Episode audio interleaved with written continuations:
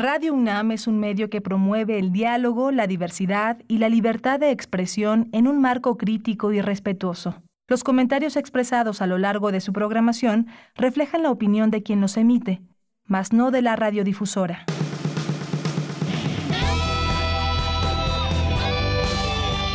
Prisma RU. Relatamos al mundo.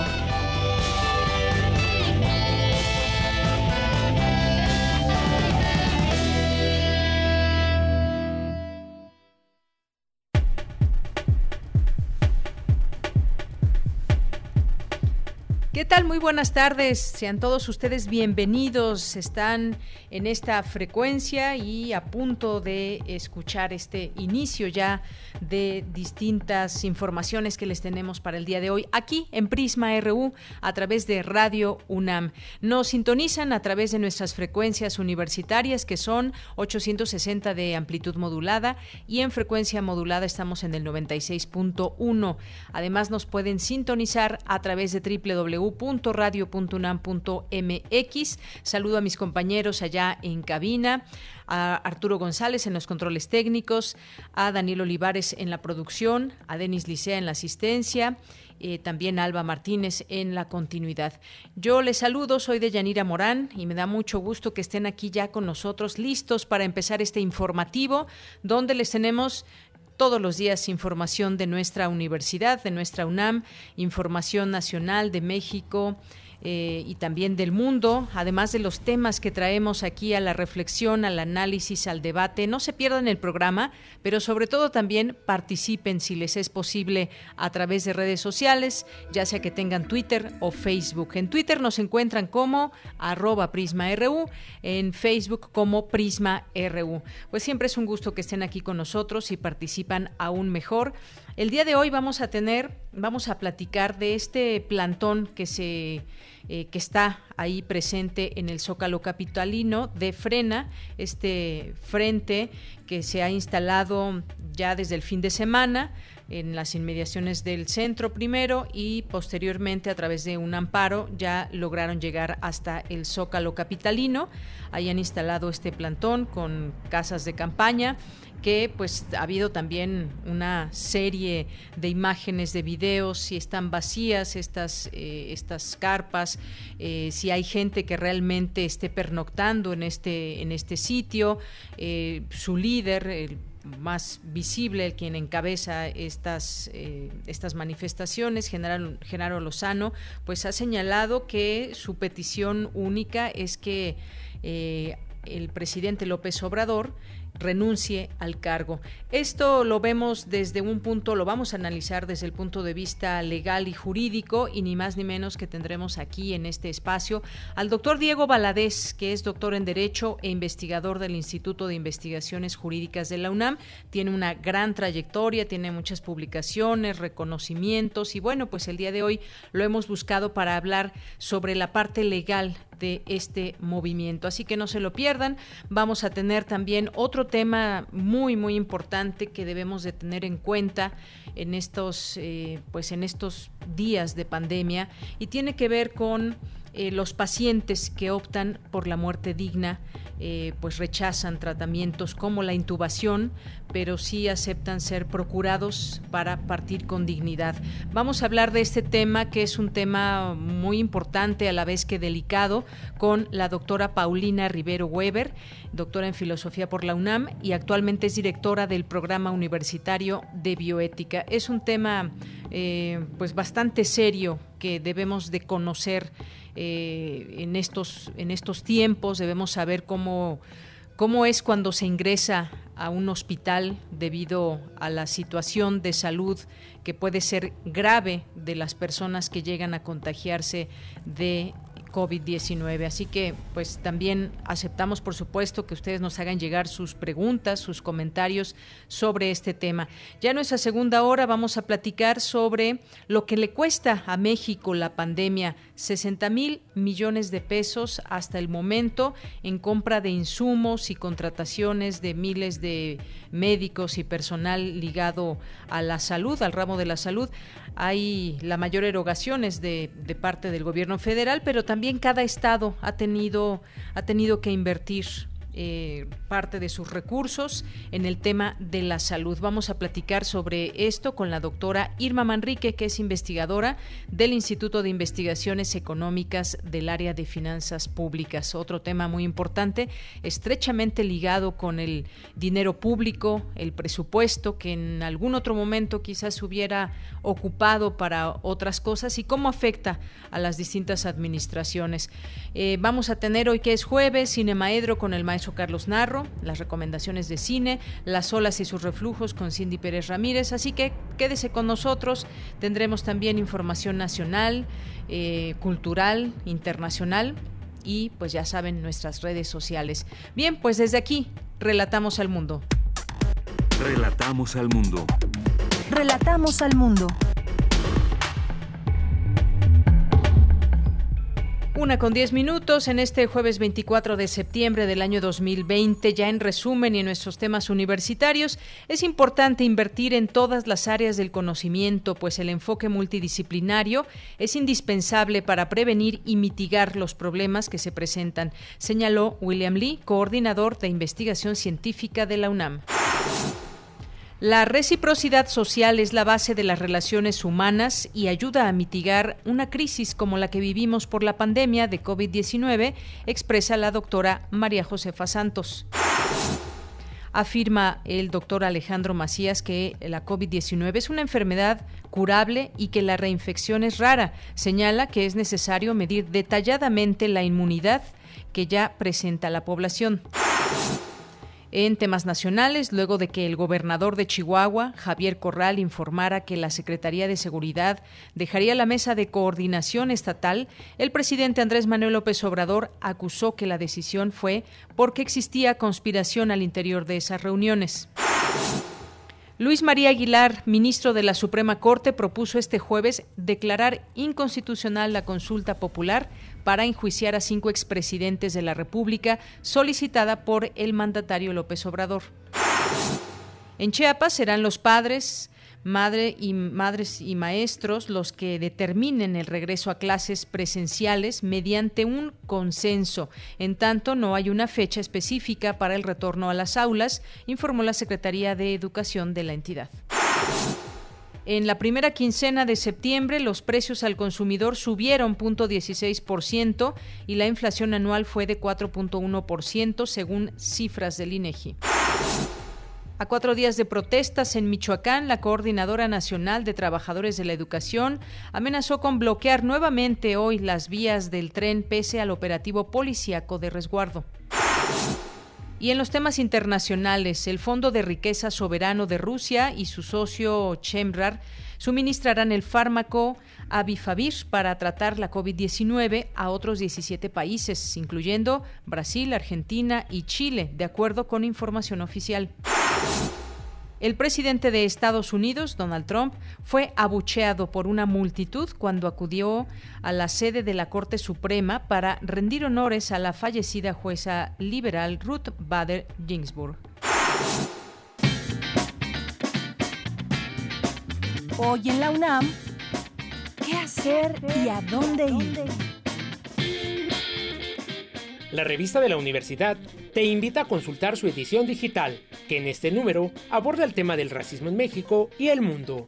Descubre, a través de diversos artículos y reportajes, cómo se da el racismo en nuestra sociedad y cómo afecta a la misma. Esta publicación se encuentra disponible de manera digital en el sitio www.revistadelauniversidad.mx, donde podrás consultar además los números anteriores como parte de las actividades conmemorativas por el sexto aniversario de la desaparición de los 43 normalistas de Ayotzinapa, el Museo Universitario Arte Contemporáneo proyectará Ayotzinapa, producciones artísticas en torno a la movilización, material audiovisual que aborda la desaparición de los 43 estudiantes a partir de la obra de los artistas Ai Weiwei y Francisco Toledo. La cita es hoy, en punto de las 18 horas, a través de las redes sociales del Museo Universitario Arte Contemporáneo. Con el objetivo de reactivar el sector artístico universitario, Cultura UNAM lanzó 13 convocatorias para apoyar a los creadores culturales, entre las que se encuentran producciones con perspectiva de género, proyectos editoriales en coedición, producción de obra artística, apoyo a la producción y presentación teatral, entre otras. Consulta todas las convocatorias en www.cultura.unam.mx diagonal convocatorias. Y recuerda, si aún te es posible, quédate en casa.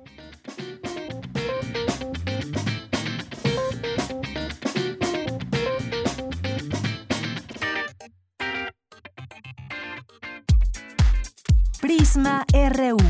Relatamos al mundo. Y en los temas de salud, que aquí le vamos actualizando todos los días las cifras, esta Secretaría informó que México registra 74.949 muertes por COVID-19 y 710.049 casos confirmados. Por su parte, la jefa de gobierno, Claudia Sheinbaum, adelantó que la próxima semana no se incorporarán nuevas actividades en la Ciudad de México. Eso significa, explicó, que se mantendrá la restricción de apertura de las áreas de cardio y de clases grupales en los gimnasios, así como el regreso a las oficinas de gobierno. Esas son las últimas informaciones que se dan a conocer aquí en la Ciudad de México con respecto a la apertura de algunas actividades, que bueno, esta es una nueva actividad finalmente que sí se abrió, que es la de los gimnasios. Continuamos. Campus RU.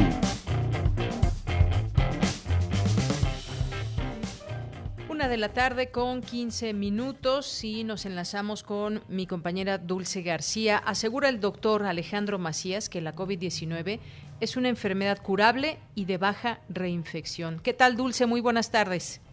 Así es, Deyanira. Muy buenas tardes a ti al auditorio de Prisma RU. Y es que es probable, Deyanira, que haya gente inmune al nuevo coronavirus, pero que no está siendo medida en alguna estadística. Esto no permite ver qué cantidad de la población cuenta ya incluso con inmunidad a este virus. El doctor Alejandro Macías Hernández, infectólogo e integrante de la Comisión Universitaria para la Atención de la Emergencia de Coronavirus de la UNAM, explicó en la conferencia virtual Reinfección e Inmunidad de la COVID-19 por qué es difícil volver a infectarse de esta enfermedad. Vamos a escucharlo de Yalit. Y pudiera ser que aunque nosotros estemos detectando solo el 10% de la población, en realidad ya el 40% de la población tenga inmunidad. Aquí y ahora sí podemos decir sin, sin temor a equivocarnos que COVID-19 es una enfermedad curable, la reinfección es rara, la, la, mayoría de los casos reportados de reinfección son cuestionables, pero sí sabemos que la IgM se pierde y que la IgG tiende a cero pero que la inmunidad prolongada depende más del tipo de memoria y de la inmunidad celular. Y que la seroprevalencia, o sea, el número de personas que tienen anticuerpos en una población, es por tanto una pobre indicadora de la inmunidad que hay ya en, la comunidad o la inmunidad de rebaño. Deyanira Alejandro Macías refirió que hay gente que asegura que tiene una enfermedad crónica derivada de la COVID-19 pero explicó que es muy probable que solo se trate de secuelas y que el virus ya no está activo en sus cuerpos. Insistió en que las reinfecciones son raras y que algunas de las que se han documentado incluso son cuestionables, así lo explicó. Por ejemplo, en Hong Kong, donde se demostró una, reinfección. Esta es una persona que se diagnosticó en marzo, sale de Hong Kong y cuando vuelvan lo detectan en el aeropuerto, le hacen una prueba y vuelve a ser positivo para un virus SARS coronavirus 2 diferente al primero. Aquí sí hay una reinfección, pero hay que decir otra vez, son raras. Sí debemos concluir de todo esto diciendo que aquí y ahora las reinfecciones son raras. Para todos los fines prácticos, quien se cura queda inmune lo que no sabemos es por cuánto tiempo, pero de que quedas inmune, quedas inmune. Habrá que ver por cuánto y habrá que ver por cuánto tiempo va a funcionar la inmunidad de memoria. Y bueno, Deyanira, es que ahora ya se está poniendo a consideración el tema de la inmunidad. El doctor Alejandro Macías destacó que hay que considerar que esta inmunidad no es para cada individuo, sino que es en conjunto dijo que si no hay una vacuna, la pandemia podría durar varios años y que hay que tomar en cuenta que el SARS-CoV-2 va a formar parte de los virus respiratorios. pero que se va a lograr un buen control de esta pandemia cuando lleguemos a una inmunidad colectiva del 67%, ya sea a través de los que ya se infectaron, de los que tengan inmunidad cruzada de memoria por otros coronavirus o bien de la vacuna. Otro de los puntos que añadió el doctor es que no se debe confundir el tener una vacuna con tener vacunación y que los efectos de dicha vacunación podrían verse incluso hasta finales de 2021. Por ello insistió en el uso del cubrebocas, pues dijo que si desde el principio de la pandemia se hubiera usado adecuadamente, ni siquiera habría sido necesaria una vacuna. Esta es la información de Yanira. Bien, pues muchas gracias, gracias Dulce. Efectivamente, pues datos interesantes que se arrojan y lo que se ha comentado, por cuánto tiempo dura la inmunidad, eso es algo que todavía no tiene respuesta, pero por lo pronto y lo más fácil que tenemos a la mano es usar cubrebocas. Gracias Dulce, buenas tardes. Gracias a ti, muy buenas tardes. Y bueno, nos vamos ahora con mi compañera Virginia Sánchez. Analizan expertos hacia dónde debe enfocarse el conocimiento y la investigación en la universidad. Es mi compañera Vicky que ya está en la línea telefónica. Vicky, buenas tardes. Hola, ¿qué tal, Leia? Muy buenas tardes a ti y al auditorio de Prisma RU. Las ciencias sociales, al igual que las humanidades, sirven para convertir en narrativas útiles para nuestras sociedades las ideas de respeto, derechos humanos, igualdad, democracia, equidad de género entre otras y muchas capacidades humanas. Así lo señaló Guadalupe Valencia, coordinadora de humanidades de la UNAM, durante la tercera mesa del coloquio La Universidad y su futuro, una mirada desde el 2020, denominada Conocimiento e Investigación. También aseguró que pensar el mundo y la pandemia en términos relacionales implica reconocer cuánto se necesita repensarnos y repensar la función social de la universidad articulada desde la diversidad y mantenerla como un referente de futuro y esperanza. Escuchémosla. Es bien sabido que nuestra Casa de Estudios se ha consolidado como una de las mejores instituciones de educación superior a nivel mundial, posicionándose además como uno de los indiscutibles referentes en docencia investigación, generación de conocimiento y difusión de la cultura. Es nuestra universidad, o puede serlo, un referente de futuro, un referente de esperanza para una sociedad golpeada, agrietada, en crisis o como decimos desde las ciencias sociales, rota en su tejido social. Somos como universidad una esperanza de conocimiento y de qué hacer desde y para la sociedad desde la universidad. Por su parte, Humberto Muñoz García del Instituto de Investigaciones Sociales destacó que frente al recrudecimiento que la pandemia ha provocado en los problemas sociales que ya existían, la responsabilidad en las universidades con las ciencias sociales y las humanidades es irrenunciable y ante la evidencia de que la ciencia no tiene certezas y que la mayoría de los gobiernos no tienen capacidad porque operan desde múltiples intereses y no anteponen el bien común, tanto la universidad como los universitarios, dice, tienen un gran desafío. Escuchemos. Por un lado, deben asegurarse el de tener los recursos y condiciones requeridas para mantenerse activas y actualizadas en la investigación de punta, en la investigación básica. Por otro, deben refrendar su compromiso con la formación de hombres y mujeres reflexivos y éticos capaces de abrirnos caminos y encontrar respuestas solidarias y sustentables. Tanto, Adriana Costa de la Universidad de Guadalajara señaló que conocimiento e investigación constituyen un espacio de relaciones sociales complejas construidas por largos procesos de diferenciación e integración intelectual, característicos de lo que Durkheim denominaba la formación de especializaciones crecientes e incesantes derivadas de la división del trabajo social. Posteriormente, William Lee, coordinador de investigación científica de la UNAM, precisó que es importante invertir en todas las áreas del conocimiento pues el enfoque multidisciplinario y complementario es indispensable para entender el mundo que nos rodea y para prevenir y mitigar los problemas que se presentan. Escuchemos. Ninguna disciplina por sí sola tiene todas las respuestas y la base para garantizar un futuro próspero para la sociedad y tener viabilidad a largo plazo es la educación, educación, educación, investigación y la generación de conocimiento. Y como no sabemos de qué área van a venir las soluciones, yo siempre insisto que, y las herramientas, hay que invertirle a todo absolutamente sin distinción, todas las áreas del conocimiento que generen nuevas herramientas, nuevo pensar, nuevos paradigmas y nuevo conocimiento para entender mejor el mundo y por lo tanto generar bienestar para todas y todos nosotros. Finalmente, Susana Lizano, presidenta de la Academia Mexicana de Ciencias, destacó que a pesar de que las videoconferencias para las colaboraciones internacionales en el campo de la astronomía a la que ella pertenece han sido un recurso utilizado desde hace tiempo. Sin embargo, la situación de aislamiento ha tenido efectos negativos, sobre todo en las investigaciones que se realizan en el laboratorio o que utilizan trabajo de campo, lo cual demuestra que la interacción personal es algo que no se puede sustituir. Asimismo, resaltó que la importancia de las ciencias sociales es que son las que permiten a las ciencias exactas llegar a la sociedad. Deyanira, este es mi reporte. Vicky, muchas gracias, gracias por esta información. Es muy interesante escuchar estas voces académicas, sus reflexiones en torno a la universidad, esto que decía uno de ellos también, pues la función social de la universidad y la formación de hombres y mujeres reflexivos en estos tiempos. Muchas gracias. Gracias a ti. Un abrazo y buenas tardes. Hasta luego, un abrazo y muy buenas tardes. Prisma RU. Relatamos al mundo. Tu opinión es muy importante. Escríbenos al correo electrónico prisma.radiounam@gmail.com. Una de la tarde con 25 minutos. El sábado pasado, los integrantes del grupo denominado Frena marcharon y colocaron casas de campaña en Avenida Juárez, luego de que policías de la Ciudad de México les bloquearan el paso hacia el Zócalo. Este Frente Nacional Anti-AMLO, Frena, que es un movimiento que se denomina ciudadano y pacífico, que busca hacer dimitir al presidente Andrés Manuel López Obrador vía herramientas jurídicas de presión social y de medios.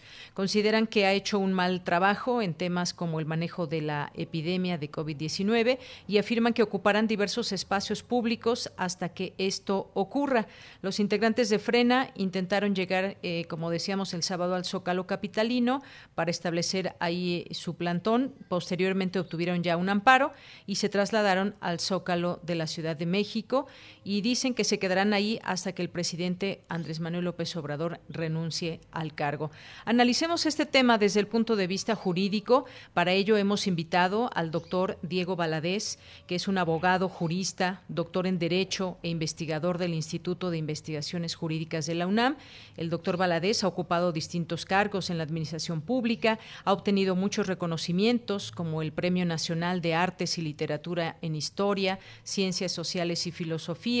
Tiene pues distintas publicaciones como la Constitución reformada, Constitución política, la dictadura constitucional en América Latina, entre otras distintas publicaciones, y es un gusto tenerlo aquí en Prisma RU de Radio UNAM. Doctor, bienvenido, muy buenas tardes. Muchísimas gracias, Deyanira. Para mí es un verdadero privilegio estar en Prisma con usted. Muchas gracias, doctor. Pues empiezo con mi primera pregunta. ¿Qué está en juego, doctor, en este momento en el tema legal con este grupo de frena? ¿Hay fundamento legal o no en su petición de que el presidente renuncie a su cargo? No, no hay ningún fundamento de Yanira.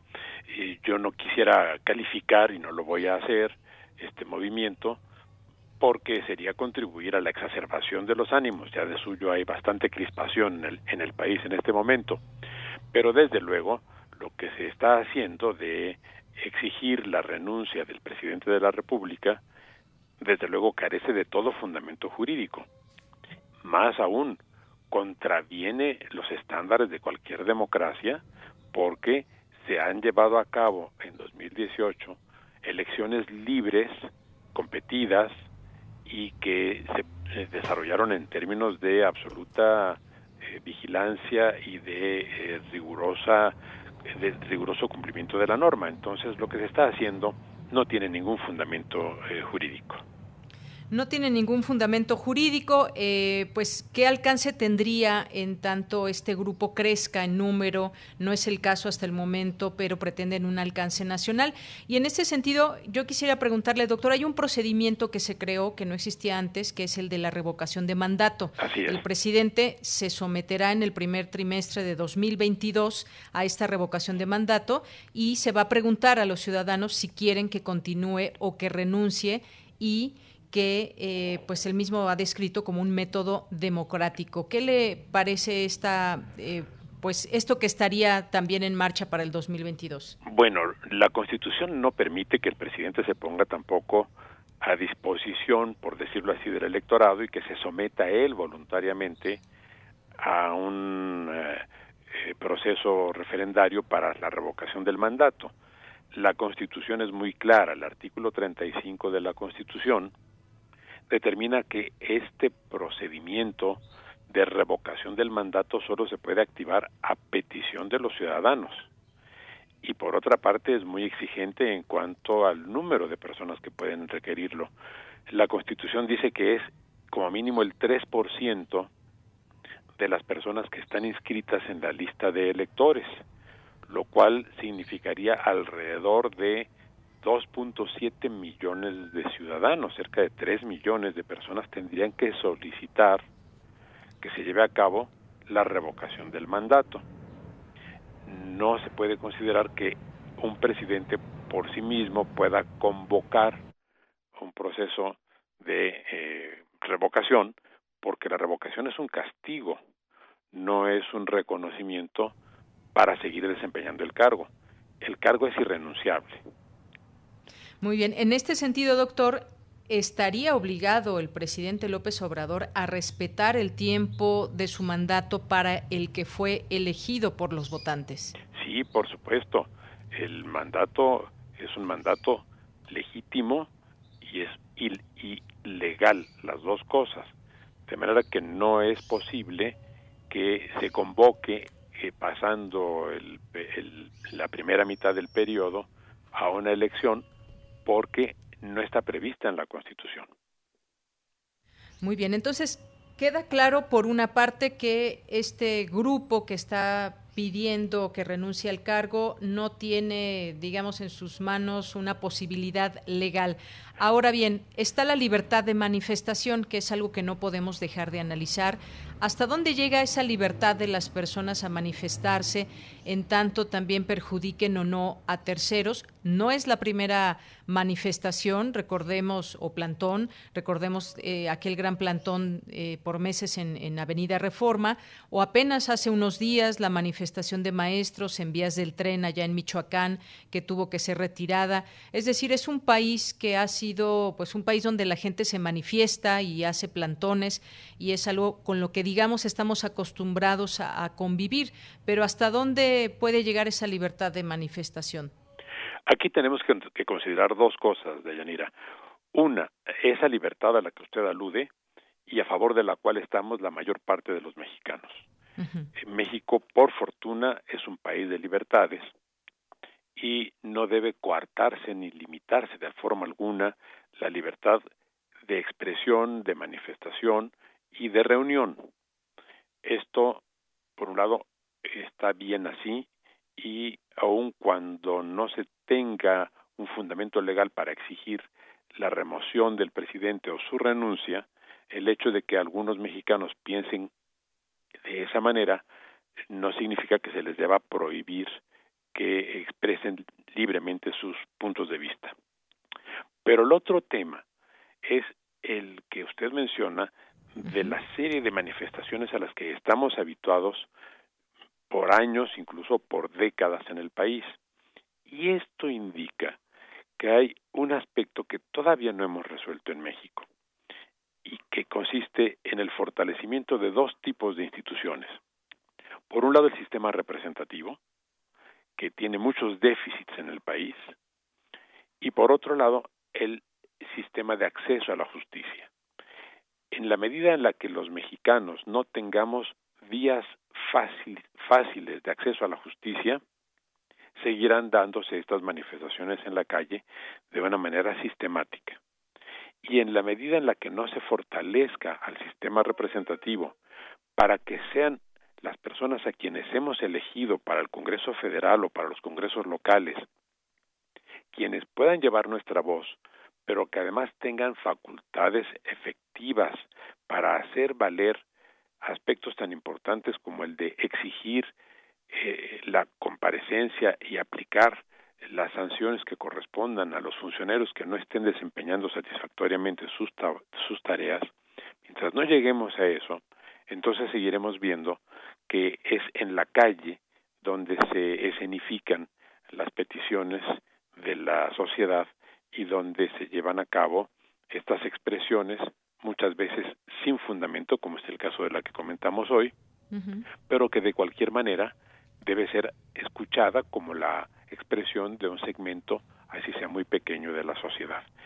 Repito, necesitamos fortalecer el sistema representativo y los procedimientos de acceso a la justicia o seguiremos por tiempo indefinido viendo que los mexicanos consideran la calle como su única vía de expresión adecuada.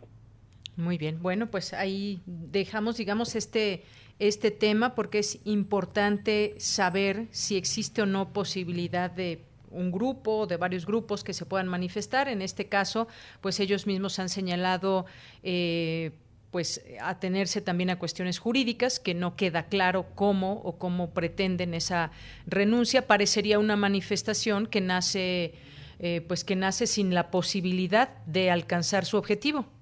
Sobre todo porque contraviene eh, una expresión popular eh, libre y democrática como la que se produjo en las elecciones de 2018. Así es.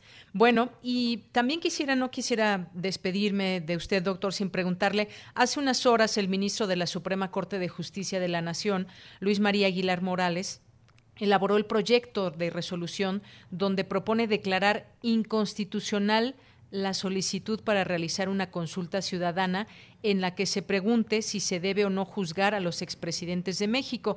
De acuerdo con este documento difundido por el máximo tribunal, la consulta no es viable, pues representa una restricción a los derechos humanos, ya que condiciona la ejecución de la justicia al resultado de un mecanismo participativo. ¿Qué opina usted?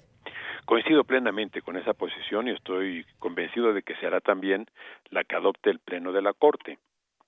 El eh, impartir justicia o el investigar los delitos no es una facultad que ejerzan de manera potestativa, es decir, libre, las autoridades. Si hay un delito y si se conoce eh, que ha habido, o si se conoce que ha habido un hecho presuntamente constitutivo de delito, la autoridad tiene que investigarla y esto no se tiene que hacer si lo decide la mayoría de la sociedad o no. Estaríamos en una situación de absoluta indefensión si para que se persiguieran los delitos tuviéramos que consultar siempre a la sociedad. Esa es una obligación de la autoridad, en este caso del Ministerio Público. Si el Ministerio Público tiene conocimiento de la posible comisión de un delito y no lo investiga, entonces quien incurre en delito es el propio Ministerio Público, es un delito de obstrucción de la justicia. De suerte que no hay ningún fundamento, y lo lamento porque se trataba de una convocatoria importante, inclusive hecha por el propio presidente, pero no hay ningún fundamento constitucional y en ese sentido, repito, el eh, proyecto que ha formulado eh, un ministro de la Corte eh, corresponde a lo que desde mi punto de vista va a prevalecer como criterio del Pleno. Claro, aquí estamos hablando justamente de esa parte legal que acontece en este caso de una posible consulta para juzgar o no a los expresidentes. Si permea, digamos, esta postura al interior de la Corte, entonces ya no se llevaría a cabo ninguna consulta, pero sí se tendría esa posibilidad por parte del Estado mexicano para recurrir e indagar si se cometieron o no delitos de estos eh, expresidentes? Sí, por supuesto. Eh, eso está vigente en este mismo momento independientemente de lo que resuelva la Corte, ya si se tuviera algún elemento para proceder a la investigación de hechos delictivos por parte de los expresidentes, habría que hacerlo en este mismo momento. Así es, porque además imaginemos que en todo caso se, se llevara a cabo esa consulta y resulta que pues eh, fuese que no se debe juzgar a los expresidentes, Pensemos también en las víctimas de estos presuntos crímenes, por ejemplo, contra la humanidad, que verían vulnerado también su derecho a la justicia. Sí, desde luego. Esos aspectos están muy explorados, me refiero a esos aspectos de carácter penal. Finalmente, el ejercicio de la acción penal la lleva a cabo el Ministerio Público en nombre y representación de la sociedad, de manera que nada que haya afectado a la sociedad puede quedar impune, pero tampoco lo contrario. Si no ha habido afectación, y por tanto no se ha cometido ningún delito, el hecho de que la sociedad diga persígaseles aunque no hayan cometido delitos sería improcedente, no se podría llevar a cabo ninguna acción de ese género sin que eh, se estuviera rompiendo el orden constitucional en el país. De manera que eh, la reflexión que se hace en cuanto a la inconstitucionalidad de una consulta para saber si se hace justicia o no se hace justicia es clarísima. Muy bien. Y, y, por último, quizás esta otra pregunta, doctor, eh, como está planteada al momento la consulta y todas estas firmas que se recabaron, ¿vulneraría también el principio de presunción de inocencia de los expresidentes Salinas, Cedillo, Fox, Calderón y Peña Nieto? Desde mi punto de vista sí, pero es, pero sobre eso puede haber diferentes opiniones y diferentes razones que validen esas opiniones yo sí creo que se vulneraría el principio eh, que usted menciona de presunción de, inocencia, porque de alguna manera se estaría haciendo ya un señalamiento público y multitudinario en cuanto a la responsabilidad penal de una persona o de varias personas. Eh, esto contravendría no solo el orden constitucional del país, sino también el eh, ordenamiento internacional en materia de derechos humanos, particularmente la, eh, el, el, el, eh, orden de la defensa de los derechos humanos que se establece conforme a lo que se denomina como Pacto de San José. De manera que el efecto de una consulta como esta afectaría los derechos de los presuntos responsables, pero también afectaría como ya dije, los derechos de la sociedad si es que se dijera que no se persiguiera hechos que se estimen delictivos. El, proyecto de que se ha presentado o que se va a presentar al pleno de la Corte contempla estas dos cuestiones la no afectación del principio eh, de presunción de inocencia y la no afectación de la obligación que tiene el Estado mexicano de perseguir delitos en cualquier circunstancia. Eh, doctor, en este sentido, ¿es el presidente el que tiene en sus manos entonces esta posibilidad de abrir investigaciones, en todo caso, en contra de los expresidentes si tuviera digamos, eh, pues toda la información que apuntara hacia que existe algún delito por parte de ellos? No, el presidente no tiene ninguna facultad en esa materia. Eso corresponde exclusivamente a la Fiscalía, que es un organismo constitucional autónomo. Entonces es la Fiscalía la que tendría en este momento, en todo caso, que tomar esa posibilidad en sus manos. En efecto, y mi impresión es en el sentido de que si la Fiscalía no lo ha hecho es porque no ha encontrado ningún elemento que lo justifique. O sea, que justifique la acción penal. Así es. Bueno, pues esto de alguna manera quizás puede interpretarse también como un golpe a aquella ciudadanía que pues pretendía que se investigara a los expresidentes, pero no nos debemos saltar el punto de la parte legal nunca, doctor. No, yo creo que no se debe confundir efectivamente la acción coactiva o coercitiva del Estado con las opiniones políticas que se tengan con relación a partidos o personalidades. Eh, necesitamos encauzar todo lo que corresponde a la vida política a través de los procedimientos políticos, que básicamente son los de carácter electoral. Pero aquí también hay un aspecto importante de Yanira. Sí. Resulta que en México no tenemos todavía un instrumento que se ha desarrollado en la mayor parte de las democracias contemporáneas, que es la sanción política, no solo la sanción eh, penal.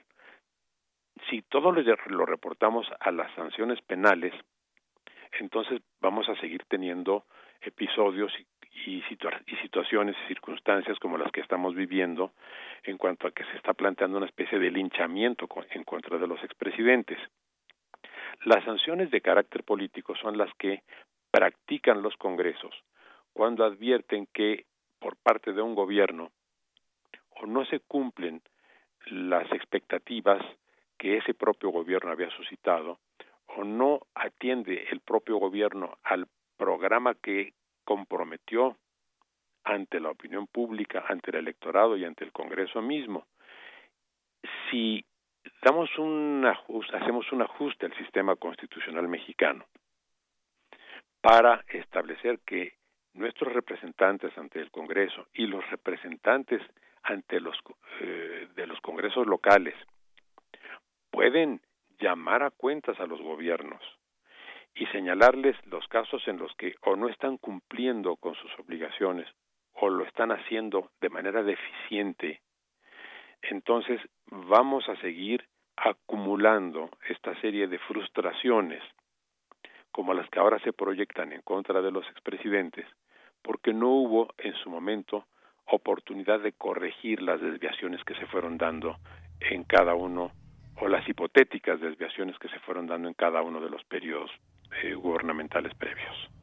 Así es. Bueno, pues por lo pronto, en todo caso, pueden estar completamente tranquilos los expresidentes ante esta situación que pudo implicar quizás alguna amenaza, por lo menos en la idea, pueden estar tranquilos porque no hay nada en este momento que refiera que se les esté investigando o hasta el momento que haya alguna posibilidad de parte de la Fiscalía para investigar los, lo que fue su mandato y sus acciones. Bueno, al menos no que lo sepamos nosotros.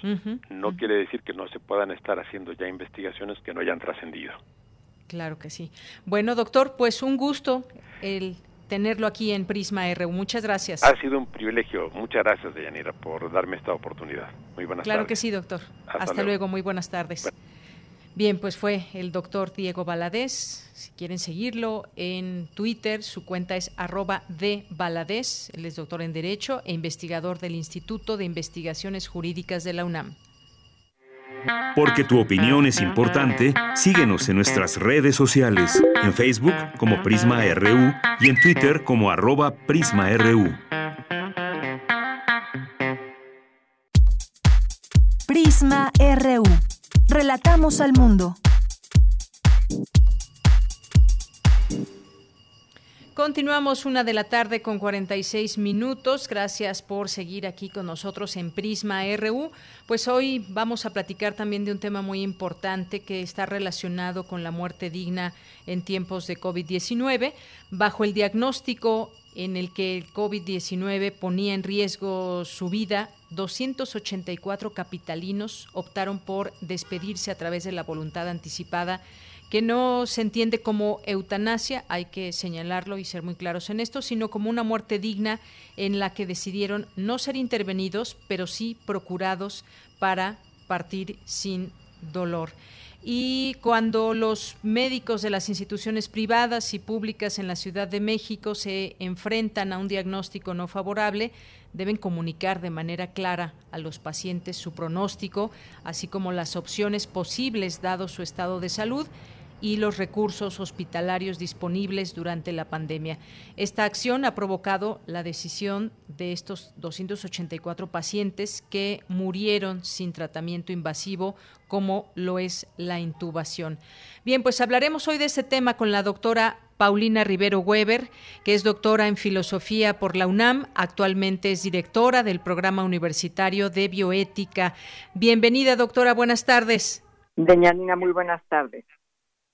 Doctora, pues hay una, hay una nota que publicó El Sol de México, una entrevista además que se incluye a una doctora, donde además de estos datos que mencioné, entrevistaron a Cecilia Palacios, quien está a cargo del programa de la Secretaría de Salud de la Ciudad de México, quien defiende este programa que vela por el cuidado no solo de los pacientes, sino también de la familia, pues al momento de la muerte se suma la atención del duelo hasta por casi seis meses. Un tema doctora, muy delicado, pero necesario planteárselo ante esta enfermedad. ¿Me puede dar su opinión sobre esto que también está en marcha en México?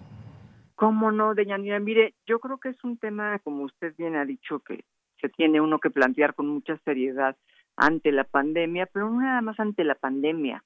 en todo momento, eh, independientemente de, la situación de la pandemia, tenemos que tener presente que puede haber momentos en los que nuestras opciones se limiten a, en efecto, ser entubado, eh, o simplemente pues usar medicamentos que eviten el dolor y optar por morir de manera, digamos, tranquila. Y esto es algo que se puede lograr a través de la elaboración de esta voluntad anticipada. Yo creo que todo adulto responsable tiene que tener una voluntad anticipada. No nada más toda persona, digamos, arriba de 60 o de 50 o qué sé yo. No, no, no, yo creo que cualquier ciudadano a partir de los 18 años de edad, en los, una edad en la que ya se puede votar, en la que ya tienen ciertos derechos eh, ciudadanos, creo que todo individuo en esas cosas debe tener eh, su voluntad anticipada de explicar ahí qué es la dignidad para cada uno, porque es un concepto que varía. El concepto de dignidad no es no es el mismo para todos. ¿no? Yo puedo tener por concepto de dignidad algo muy diferente a mi vecino. Y yo creo que para eso es la voluntad precisamente para aclarar cuál es el tipo de muerte que para uno es digna, a qué está uno dispuesto y a qué no está uno dispuesto. Que como bien lo señala usted, es muy diferente a la eutanasia, la cual es únicamente el acto médico llevado a cabo a petición expresa de un paciente desahuciado sin posibilidades de curación y que decide no continuar eh, lo que queda del trecho de la enfermedad hacia la muerte, que es doloroso, ¿no? Y que lamentablemente pues todavía no, no está permitido en nuestro país. Así es, doctora. Un, un, tema bastante, digamos, delicado porque, como usted bien dice, a partir de los 18 años, pues siempre debemos de tener claridad en este tipo de temas. Hablar de este tema, o siquiera imaginarlo para la gente, puede ser muy, muy difícil, pero ante una situación como la que estamos viviendo y cuando lo, sabemos que los pacientes graves por esta enfermedad, pueden ser intubados o pueden recibir algún otro tipo de, terapias, pues debemos de pensarlo. Y usted decía, no solamente las personas de 65 años en adelante, sino todos. Ahora yo le pregunto, doctora, ¿siempre debe ser el paciente el que decide o lo puede hacer también la familia cuando eh, quizás el paciente pues ya no está en condiciones o cómo, cómo se da esta situación, cuál es el papel también de los médicos ante una situación donde la decisión debe estar solo sustentada en que el paciente no mejorará y tener la certeza de ello. Exactamente. Mire, cuando el paciente está en posibilidades de expresar sus deseos y es mayor de edad, siempre debe de ser el paciente, sin lugar a dudas. Ahora, lamentablemente hay veces en que se esperan demasiado y el paciente ya no puede expresarse y ahí es cuando la familia pues tiene que, tomar la decisión de mano de, la mano del médico y por eso algo que también usted señalaba muy correctamente, por eso es muy importante que el médico trate al paciente y a los familiares como mayores de edad, ¿no? Que no haya ningún tipo de paternalismo ni de no se preocupe, va a estar bien cuando sabemos que va rumbo a la muerte. El médico tiene que tener una honestidad, pues, dedicada, cuidadosa, pero honestidad al 100% en decirle, señores, las cosas están así y no hay esperanzas, ¿no? nada de que el, paciente tuvo un derrame cerebral masivo y todavía nos están sugiriendo eh, que puede tener esperanzas, ¿no? E, e, e, esto es jugar con, con, con, el paciente y con, y con los sentimientos de sus familiares, ¿no? Esto no debe de suceder. No debe de suceder, doctora. Además, me gustaría que pues nos, nos comente, la voluntad anticipada nunca debe, se debe entender como eutanasia. ¿Nos puede eh, explicar esto, doctora? ¿No está de más en estos momentos tener claro ambos conceptos? Claro que sí. Mire, la voluntad anticipada es realmente un este, ay perdón, es que pensé que estaba entrando una llamada y no quiero interrumpir la conversación. la, voluntad anticipada es un documento que todos los mexicanos tenemos derecho de realizar, en el cual independientemente de nuestra edad y de nuestra situación, podemos estar perfectamente sanos y decidir llevar a cabo una voluntad anticipada. Eh, siendo mayores de edad, yo le decía, yo aconsejo que lo hagan, y es un documento en el cual se expresa cómo se desea vivir, cómo no se acepta vivir y cómo se desea morir y cómo no se acepta morir. Ahora, este documento tiene que estar en los límites jurídicos de la, lo que es legal en nuestro país. Por ejemplo, yo en una voluntad anticipada no puedo decir que quiero que se me aplique la eutanasia porque no está permitida, ¿no? Entonces, ¿qué es lo que sí puedo hacer? Lo que sí puedo hacer es pedir que no se lleve a cabo un tratamiento invasivo como es, por ejemplo, el intubarse al paciente, ¿no? El intubar al paciente, yo puedo decir en mi voluntad anticipada, si llega el momento en que mi vida corre riesgo y tengo que ser intubada con pocas posibilidades de salir adelante, prefiero no ser intubada y, y prefiero simplemente que se lleven a cabo eh, tratamientos paliativos, ¿no? O sea, que se maneje el dolor para que yo no sufra, pero no quiero ser entubada, ¿no? Eso sí se puede. En cambio, la eutanasia, se lo comentaba hace un momento, es, entendemos por eutanasia únicamente el acto médico, esto es, la eutanasia la lleva a cabo únicamente un médico, de otra manera no es eutanasia, podría ser muerte asistida, muerte médicamente asistida, pero no eutanasia. La eutanasia la lleva a cabo un médico a petición, expresa del paciente. Y el paciente que lo pide tiene que mostrar o tiene que tener muy, muy claramente eh, entendido y, y, capaz de mostrar los documentos en los cuales se deja ver que es un paciente desahuciado, que no tiene esperanzas eh, de salir adelante de la enfermedad y que lo que le queda por vivir pues va a tener que ser un proceso doloroso o lleno de sufrimiento, porque hay que distinguir entre el dolor físico y el sufrimiento psíquico. Por ejemplo, un paciente que sabe que va a tener Alzheimer, posiblemente no tenga sufrimiento a nivel físico, esto es dolor, pero sí puede tener mucho sufrimiento psicológico esperando el, momento en que el Alzheimer llegue. Esos pacientes están en su derecho de decir, bueno, en la etapa tal de Alzheimer yo ya no quiero vivir. Efectivamente, doctora. Ahora, ¿qué pasa en esas horas decisivas cuando quizás ya se tiene una cédula firmada por parte del paciente que autoriza esta a esta posibilidad de la voluntad anticipada, no es que se le deje morir, hay que señalarlo, la atención sigue hasta el último momento. ¿Qué le podemos decir a, las personas en este, en este sentido? Eh, si en este momento, pues quizás como, como dice usted, instamos a esa reflexión y ante esta situación que que acontece en el mundo. ¿Qué pasa cuando ese paciente pues firma esa voluntad anticipada? ¿Cuáles cuáles son sus derechos y cuál es eh, ese acompañamiento médico?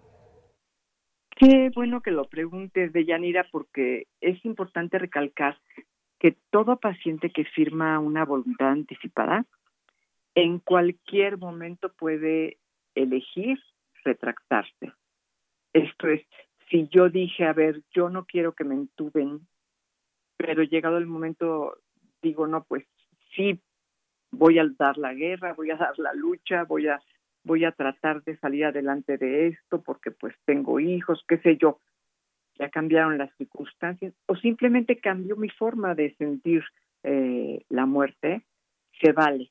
Se vale decir con solo, vaya, con solo de pedir que se anule esa voluntad, con solo enunciar eh, por parte del paciente que hay una retractación, se aplica. O sea que no hay problema, eh, no es un documento que una vez firmado no sentencia a cumplir cada una de sus este, oraciones, no, siempre hay esta posibilidad de decir, eh, pues... Me arrepiento. Sí, me arrepiento, yo opto por, intúbenme y, y ojalá salga de esta y adelante, ¿no? Bien, pues, pues, sí. Y, hay gente que lo hace, hay gente que se retracta y hay gente que, que, decide no hacerlo, hay gente que no quiere ser entubada y está en todo su derecho. Hay gente que dice yo no quiero morir en terapia intensiva y tiene que ser respetada, está en absolutamente todo su derecho. Bien, pues muchas gracias doctora por eh, hablarnos de este tema, instarnos, yo sé que es muy fuerte, pero quizás sí deberíamos pensarlo en algún momento, saber qué posibilidades tenemos ante una situación tan difícil como puede ser estarse debatiendo entre la vida y la muerte. Doctora, muchas gracias por estar aquí en Prisma RU de Radio UNAM. Gracias a usted, doña un placer. Hasta luego, doctora. Muchas gracias. Fue la doctora Paulina Rivero Weber, doctora en filosofía por la UNAM. Actualmente es directora del programa universitario de bioética. La pueden seguir en su cuenta de Twitter que es arroba Weber Rivero y también al programa de bioética que es arroba bioética UNAM. Bien, pues hemos llegado casi a las 2 de la tarde, así que es momento de irnos a un corte y regresamos a la segunda hora de Prisma RU. Relatamos al mundo. Relatamos al mundo.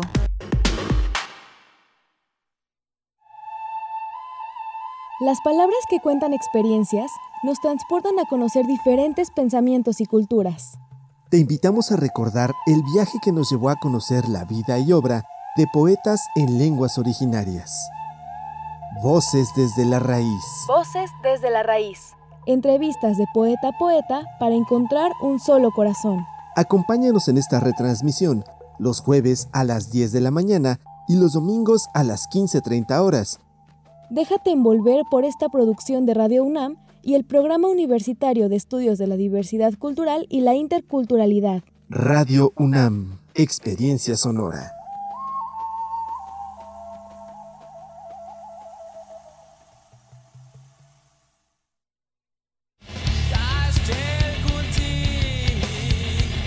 Calme Cali, Mimagoshko, Maktab Shuduk, Tzaduk, FM, Yatpusheb, Pushkoxpe, Radio UNAM. Calme Cali, quinta temporada. Estreno jueves 8 de octubre a las 10 horas por el 96.1 de FM.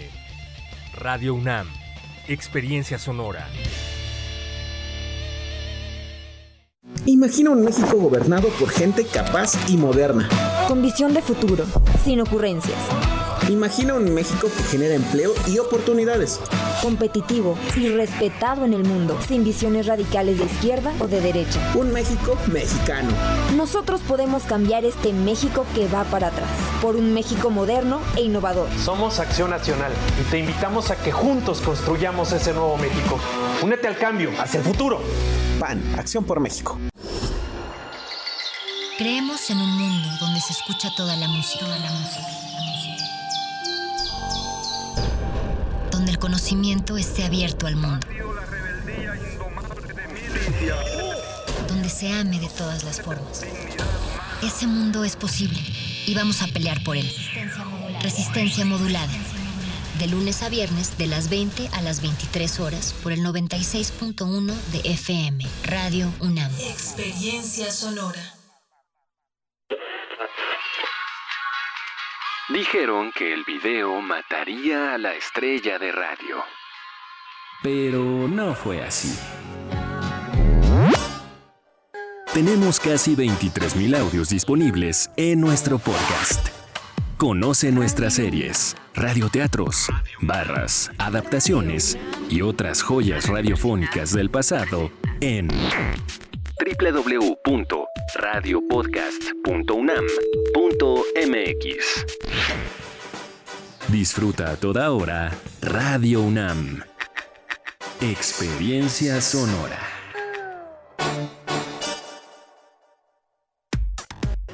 Prisma RU. Relatamos al mundo.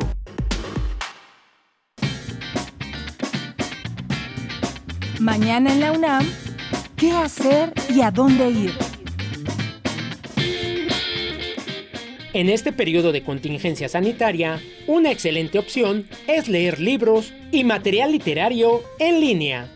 Por ello, la Dirección General de Publicaciones y Fomento Editorial de la UNAM pone a tu disposición ensayos sobre escritura, historia, filosofía, literatura universal y una gran cantidad de obras maestras en la serie Pequeños Grandes Ensayos. Este material lo podrás descargar de manera gratuita en el sitio oficial www.libros.unam.mx, donde encontrarás además publicaciones editadas por nuestra máxima casa de estudios. Universo de Letras te invita a revivir el conversatorio con el escritor, productor y director cinematográfico Guillermo Arriaga, quien compartió su última obra, Salvar el Fuego, novela que narra una historia de amor entre el miedo y la rabia en un país dividido. En este conversatorio participaron además Anel Pérez, directora de literatura y fomento a la lectura de la UNAM, Mariana Morales y Alexandra Saavedra Galindo. Este conversatorio lo podrás encontrar en el canal de YouTube de la Dirección de Literatura y Fomento a la Lectura de la UNAM. Recuerda que la sala Julián Carrillo de Radio UNAM retransmite todos los viernes de septiembre diversos conciertos que se realizaron en este escenario cultural antes de la pandemia. Mañana no te puedes perder el concierto del grupo Gallo Cósmico. Sintoniza en punto de las 20:30 horas nuestras frecuencias 96.1 de FM, 860 de AM y en línea www.radio.unam.mx. Al finalizar el concierto, no te puedes perder una entrevista con los músicos del grupo Gallo Cósmico a través del Facebook de la Sala Julián Carrillo de Radio UNAM. Y recuerda, si utilizamos cubrebocas, nos cuidamos todos. Para Prisma RU, Daniel Olivares Aranda.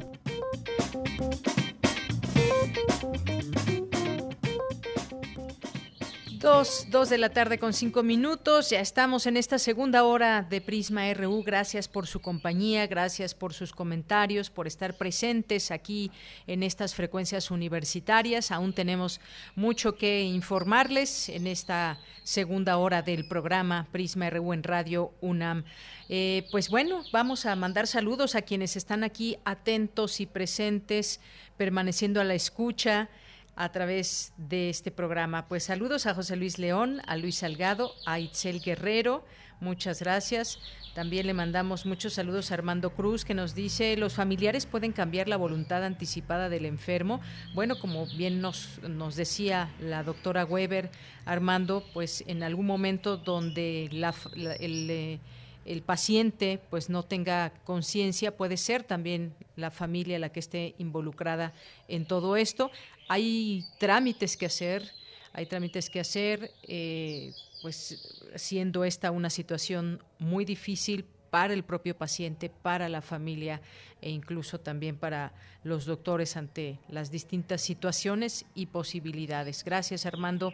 Flechador del Sol, muchos saludos. Jorge Fuentes, Carmen Herrera que nos dice pues ahora abordan el tema muerte digna, nota que leí ayer y compartí. Gracias Carmen, ojalá te haya sido de utilidad y me parece que más que otra cosa, pues es importante conocer también de estos temas, aunque nos dé un poco, pues un poco de miedo hablarlos y siquiera pensar en una posibilidad de, de, estas.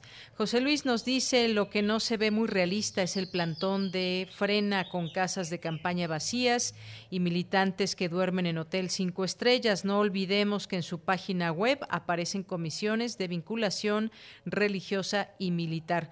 Bueno, pues religiosa por lo pronto nos queda claro, diarios se avientan varios rosarios o rezos, eh, tienen estandartes de la Virgen de Guadalupe, en fin, es una una agrupación muy sui generis, algo que están pidiendo y pues que no tiene sentido de ser legalmente.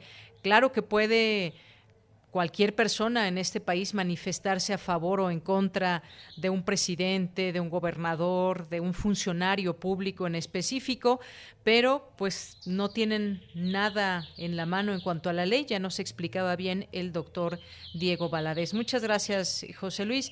Muchas gracias a Carmen Herrera, César Soto, que nos dice inobjetable y sustentada opinión técnica y académica del doctor Valadez, donde aclaró que el tema frena no hay fundamento jurídico para exigir la renuncia de AMLO. Así que, pues podremos decir que es una, una lucha perdida ya de entrada. Rosario Martínez nos dice, por desgracia, la Fiscalía mientras no le llueven, eh, le lleven pruebas incriminatorias, no mueve un dedo. Gracias, Rosario. Carmen Valencia nos dice, ya vieron la cantidad de manifestantes, tiendas de campaña desocupadas en el Zócalo, ni siquiera son una cuarta parte de la plancha, son ridículos. Muchas gracias por el comentario, Carmen. Guerrero nos manda aquí una foto de este grupo en su ocupación en el Zócalo, dice, solo ocupan la mitad de la plancha. Aquí nos manda una fotografía, ahí se ven las casas de campaña. Me queda esa duda, ¿estarán ocupadas o vacías? Y sobre todo pues si viene la lluvia, el frío y demás, estarán ahí siempre. Gracias, Guerrero, por estas fotografías que nos haces llegar. Javier GJ también, Jorge Fra, muchas gracias por sus comentarios. Gracias también a eh, aquí a Vamos al Teatro, Andrea Smart también, muchas gracias. Y dice que es fan del programa. Pues qué bueno, gracias, Andrea, qué bueno que que sigas aquí con nosotros. Un saludo muy especial también a Mayra Elizondo, a Verónica Farías, a Gaby Yale, a Vana Valle, a Gea, Mario Navarrete, a Gaberén también, muchas gracias. A todos ustedes los leemos con mucho, mucho gusto. José Ramón Ramírez también aquí presente, a nuestro querido Juan Stack también, a Filológicas de la UNAM, por supuesto. Muchas gracias también, gracias por estar presentes. A José Juan Reyes, Francisco Javier, Carlos Armando Cervantes. A todos los leemos. Gracias y sigan, sigan escribiendo aquí en este espacio. Gavipterix también ya se hizo presente aquí en redes sociales. Vladimir López Soviético, Rufina. Eh, también muchísimas gracias. Bien, pues vámonos a la información. La reciprocidad social sirve para mitigar los efectos de la crisis sanitaria. Cuéntanos, Cristina Godínez, muy buenas tardes. Deyanira, buenas tardes. Un saludo para ti, para el auditorio de Prisma RU. En el ciclo de conferencias Los efectos de una pandemia del Instituto de Investigaciones Sociales, la doctora María Santos Corral presentó la ponencia Dar y recibir en tiempos de coronavirus.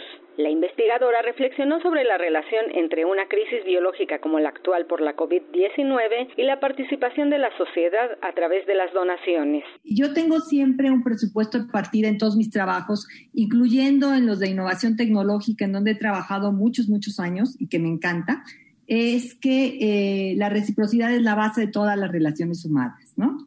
Entonces, a partir de ese presupuesto que he trabajado durante, implícita o explícitamente durante todos mis, mi desempeño profesional, me gustaría eh, reflexionar un poco en esta conferencia en qué pasa con el COVID, ¿no? ¿Qué pasa con el COVID en, en torno a este asunto de la reciprocidad, ¿no? Eh, ¿Y qué pasa con el COVID? Es una gran oportunidad porque es una crisis que, si bien es inducida por factores biológicos, hasta ahora, todas las estrategias de mitigación que ha habido están mediadas socialmente o son sociales, ¿no? La académica dijo que la crisis es una oportunidad para el análisis social. Una de las cosas que podemos ver, por ejemplo, que es lo que yo vi en esta conferencia, como es cómo las donaciones están mediadas socialmente a partir de normas, de reglas y de expectativas, de signos, símbolos y demás, pero también de expectativas. Y una de las cosas es la reciprocidad social puede llegar o no a mitigar una crisis que es inducida por factores biológicos. Yo creo que sí, esta reciprocidad nos puede, es, y es de hecho, creo, lo que nos está ayudando a mitigar una, una crisis que no es una crisis social, que es una crisis que en principio estuvo inducida por factores biológicos. Por último, la doctora Santos comentó que la pandemia ha servido para hacer visible la labor que realizan las empresas en México. Deyanira, este es el reporte. Buenas tardes. Gracias, Cristina. Muy buenas tardes. Pues también esto es muy interesante, dar y recibir. ¿Cuántas personas han necesitado ayuda a lo largo de esta pandemia y cómo hemos podido ayudar? somos de los que hemos recibido ayuda o de los que ayudamos.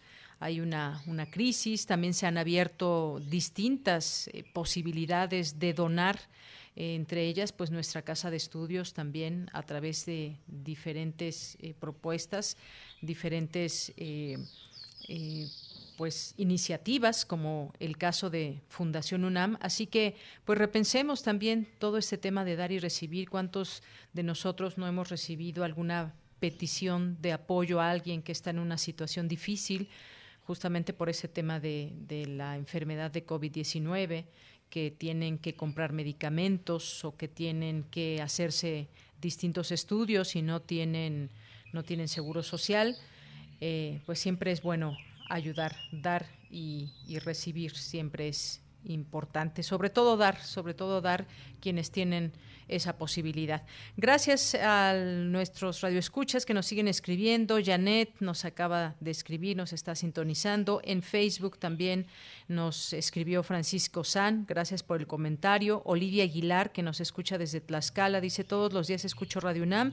Me acompaña en mis actividades cotidianas. Prisma RU es de los mejores programas informativos siempre actual, interesante. Gracias y saludos desde Tlaxcala. Pues muchos saludos hasta Tlaxcala, por supuesto. Eh, a ti que nos estás escuchando ahí y en cualquier otro otro lugar. Y aquí Janet también nos manda una eh, una posibilidad también de, donar, en este caso dona zapatos. Vamos a también a ver de qué se trata para poderlos invitar. Muchas gracias por este por este comentario y también a Olivia Aguilar desde Tlaxcala. Pues nos vamos ahora a la sección Las olas y sus reflujos. Esta semana, en esta sección, nuestra compañera Cindy Pérez Ramírez presenta la segunda parte de la conversación con la académica Lucero Lara Chávez de la Facultad de Ciencias Políticas. En esta se aborda el espacio público y su relación con las mujeres y el feminismo. Adelante.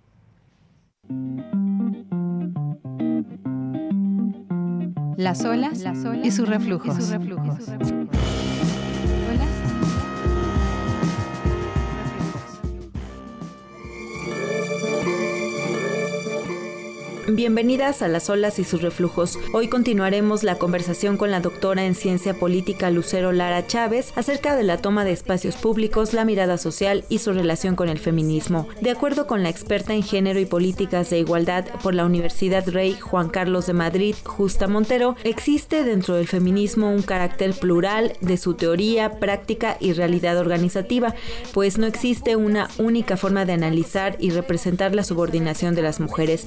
El feminismo no es un dogma, se trata de un movimiento social crítico que a partir de su intervención se sitúa en permanente confrontación y diálogo con la realidad social y con su propia evolución interna. En este proceso va a desarrollar su capacidad para examinar y poner de manifiesto sus propias tensiones. Escuchemos la segunda y última parte de la entrevista con la también académica de la Facultad de Ciencias Políticas y Sociales de la UNAM, Lucero Lara Chávez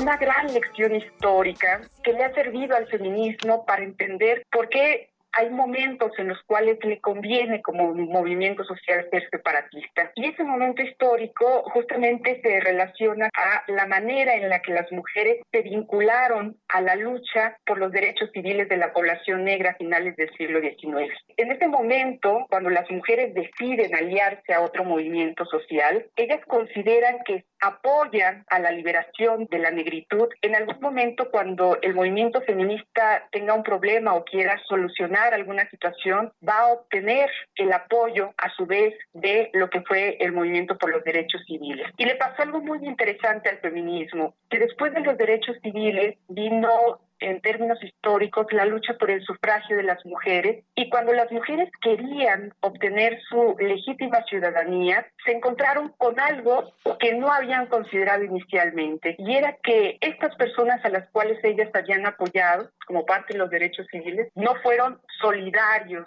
con el movimiento feminista. Y eso se convirtió en una lección histórica para el feminismo al decir que si bien el feminismo en otro momento por supuesto que iba a seguir apoyando movimientos sociales diversos para erradicar las distintas desigualdades que existen allá afuera. También iba a tener muy presente que cuando se hablara propiamente del feminismo, lo más conveniente era luchar de forma separada con los demás, apoya a los demás, pero cuando llegue el momento de tomar decisiones desde dentro y para hablar directamente las, de los derechos de las mujeres, se vuelve un, poco más cerrado. Que no es fortuito justamente que en pleno 2020, en un momento de pandemia global, veamos que, por ejemplo, el movimiento negro vuelve a emerger, que el movimiento feminista está ahí, es decir, que son movimientos que no terminan de encontrar como una limitante, porque también ya hay una posibilidad de acción. En los momentos en los cuales las estructuras sociales se enfrentan a grandes crisis, es cuando el feminismo, en todo caso, ha encontrado posibilidades también de lograr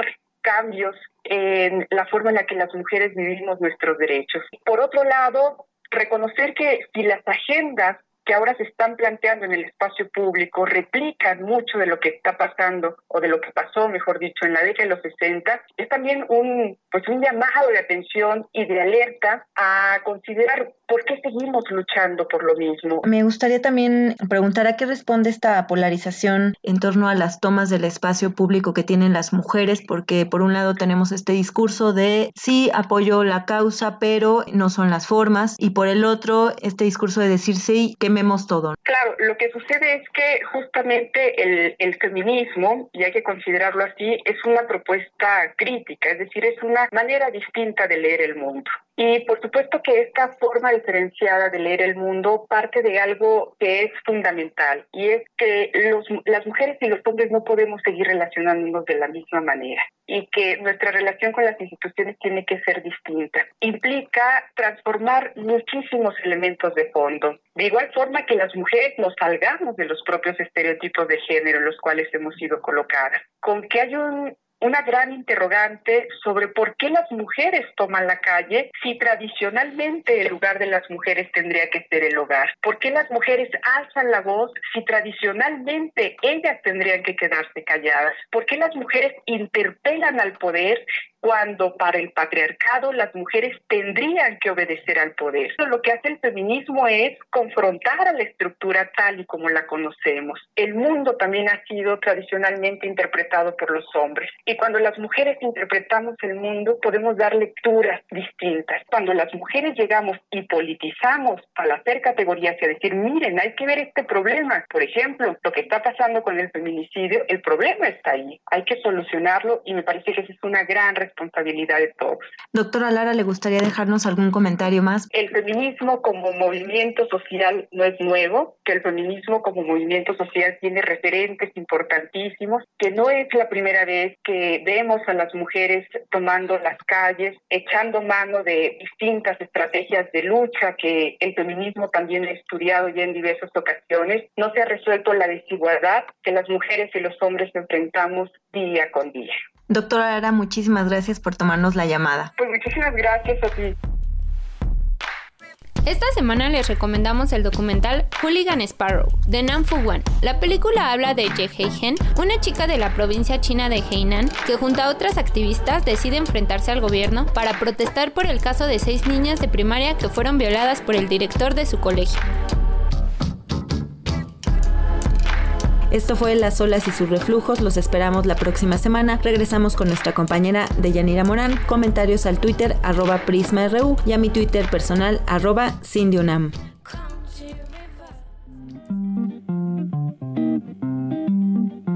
Las olas, y sus reflujos.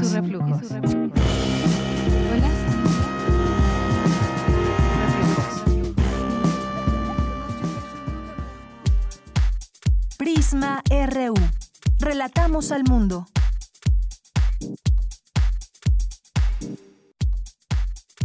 Tu opinión es muy importante. Escríbenos al correo electrónico prisma.radiounam@gmail.com.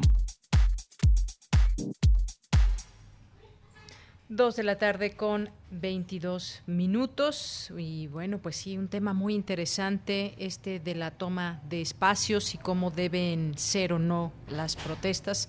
Interesante estas reflexiones de la académica Lucero Lara en las olas y sus reflujos. Bueno, pues vamos ahora a las breves internacionales con Ruth Salazar. Internacional RU. La directora técnica de la Organización Mundial de la Salud para el COVID-19, María Van Kerkhove, destacó que los estudios que miden si una comunidad ha desarrollado anticuerpos contra el virus muestran a un promedio por debajo del 10%, por lo que la mayor parte de la humanidad continúa siendo susceptible a la enfermedad. Los problemas de salud mental podrían acrecentarse ante la potencial aplicación de nuevas restricciones por el rebrote del coronavirus en los meses más fríos de Europa. Alertó hoy a las autoridades el Centro Europeo de Prevención y Control de Enfermedades. El actual presidente de Costa Rica, Carlos Alvarado, será el nuevo líder de la Comisión Económica para América Latina y el Caribe. Anunció este jueves Alicia Bárcena, secretaria ejecutiva de la agrupación. Su mandato comenzará en octubre de este año y culminará en 2020. No sustituye a Bárcena ya que es un cargo distinto. Por primera vez en 15 años, Palestina tendrá elecciones en un plazo máximo de seis meses. Así lo acordaron este jueves Hamas, grupo islamista que ostenta el poder en la franja de Gaza, y Fatah, organización laica al frente del gobierno de Cisjordania. La Unión Europea se niega a reconocer a Alexander Lukashenko como presidente de Bielorrusia. El jefe de la diplomacia europea, Josep Borrell, ha señalado vía Twitter que las elecciones presidenciales del 9 de agosto no fueron libres ni justas. Por ende, la toma de posesión y el nuevo mandato reclamado por Lukashenko carecen de legitimidad democrática. Cada grado de temperatura adicional acelerará la desintegración de los casquetes glaciares de la Antártida, provocando un alza ineludible y cada vez más rápida del nivel del mar, según un estudio publicado en la revista Nature.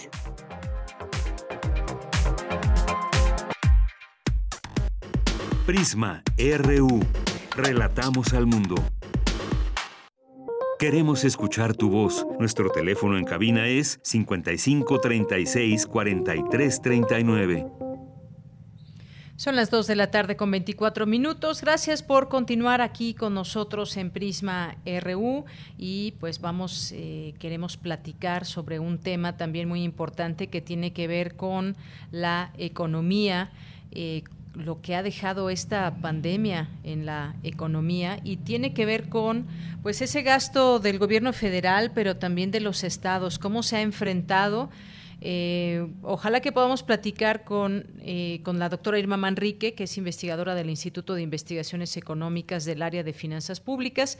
Y bueno, de, no ser así, eh, pues vamos a, a comentar este tema que lo elegimos justamente porque pues queremos entender qué, qué va a pasar en este reordenamiento que hay del presupuesto, eh, cómo se ha gastado el dinero desde que está presente esta enfermedad en México y los, eh, los panoramas del mundo, la reorientación de sus, de sus, eh, de sus presupuestos, cómo, cómo se va optando por enfrentar y pues erogar estos recursos hacia la parte de la salud. Y es que en promedio cada mes se ha gastado más de 9 mil millones de pesos para combatir esta enfermedad, además de que el Gobierno federal, la Ciudad de México y Jalisco han realizado la mayor inversión. El monto más grande corresponde al Gobierno federal con 35 mil millones. La mayor inversión se registró en marzo cuando se compraron grandes cantidades de insumos y materiales médicos, además de empezar la contratación de 50 mil trabajadores de la salud. Y además hay que recordar que pues nos tocó este, este cambio también de un sistema de salud que se tenía hacia el INSABI eh, y bueno, pues en ese sentido se ha destinado mucho dinero a este rubro. Información de Hacienda indica que la Secretaría de Salud gastó 23.920 millones de pesos solo en marzo, 16.252 millones más de lo programado para ese mes. Eh, que fueron 7.668 millones. Después de este, el gasto más cuantioso corresponde corresponde a la Ciudad de México con 4.700 millones de pesos reorientados al sector eh, salud. Luego le siguen Jalisco con 3.673 millones, Nuevo León con 2.560 millones y el Estado de México con 2.561 millones de pesos. Bueno, pues eh, lo que lo que quisiéramos saber en todo caso es pues cómo ¿Cómo ha sido elevado este gasto proveniente de partidas federales y estatales, dinero que quizás, bueno, no quizás que estaba pensado tal vez a temas de salud, pero no en esa cantidad? eh, cómo ha sido este gasto. Y hay la impresión también, hay que decirlo, que no hay recurso que alcance.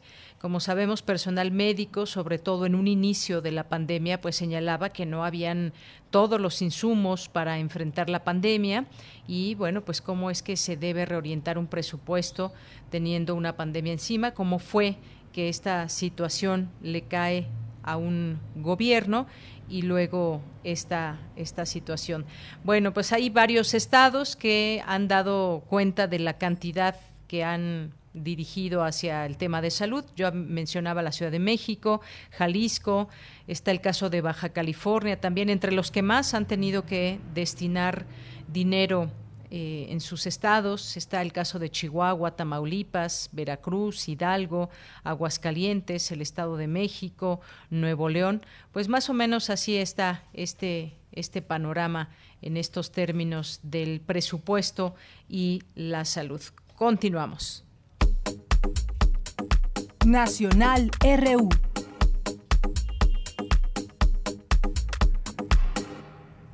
Bien, pues la, nota nacional, entre otras cosas, pues sigue siendo este, este frente de nacional anti-AMLO, frena, que no sabemos cuánto tiempo se va a quedar.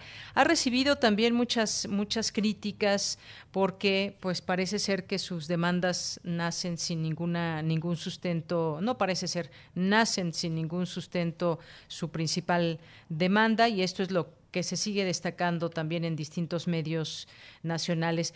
Otra que mencionábamos también y que hace unas horas se dio a conocer esta, esta información es la propuesta de un ministro de la Suprema Corte de Justicia de la Nación en torno a declarar que la consulta para enjuiciar expresidentes es inconstitucional.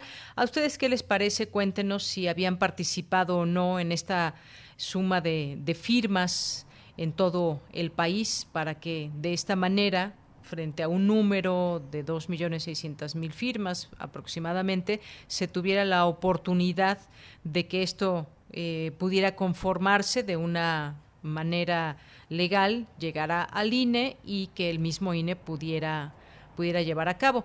Estamos hablando solamente de la propuesta de un ministro, no sabemos eh, si va a permear o no hacia el interior de la Suprema Corte esta postura del ministro, pero pues habremos de estar atentos en todo esto. Pero si nos vamos al tema legal, como también ya nos explicaba el doctor Valadez, pues esto no tendría razón de ser. Si hay elementos que lleven a investigar a expresidentes se debe llevar a cabo por parte de la Fiscalía. Si no hay, pues no se puede hacer nada en su contra ni abrir un proceso o alguna investigación si no se tienen los elementos. Esta es otra de las notas que salió el día de hoy y que por supuesto está eh, causando también mucha polémica seguramente mañana veremos la, respuesta del presidente. Bueno, por lo pronto también en la línea 3 del Metrobús se estrenarán unidades. Su titular explicó que con un sistema de arrendamiento a 10 años el Metrobús adquirirá nueve autobuses eléctricos para la línea 3 del Metrobús. Ahora con todo este tema de la pandemia también pensar en tener mejor transporte público será una opción, sobre todo por el número de personas que lo abordan y que ya cada vez se ve más gente en el transporte público, en las distintas eh, modalidades o distintos transportes que tenemos aquí en, en, la ciudad. Otro de los temas a nivel nacional, el Banco de México disminuye 25 puntos la tasa de interés para quedar en 4.25% después de una profunda contracción que hubo en abril y mayo. Y bueno, pues esto es otro también de los temas importantes. Sigue también esta situación entre el gobernador de Chihuahua y el presidente López Obrador. El gobernador eh, señaló que el presidente está generando una interpretación contraria a lo que es el conflicto por agua en la entidad, porque el problema lo tiene no por Chihuahua ni por los productores, sino que lo ocasionaron, dice, actuales funcionarios de Conagua. Pues este, este eh, problema que prevalece aún en aquella entidad. Bien, pues algunas de las de las notas importantes en este en este día. Eh, y hay que, hay que seguir atentos también a todo esto, el panorama internacional también que ya escuchábamos. Y bueno, pues vamos a escuchar ahora a Margarita Castillo que pues nos tiene siempre esa posibilidad de a través de la poesía hacer un, un alto en el camino de las noticias y escuchar su voz. Vamos a escuchar este poema que se llama Ineludible Poema del Adiós y vamos a escucharlo con ella. Adelante. Ineludible Poema del Adiós. Renato Leduc.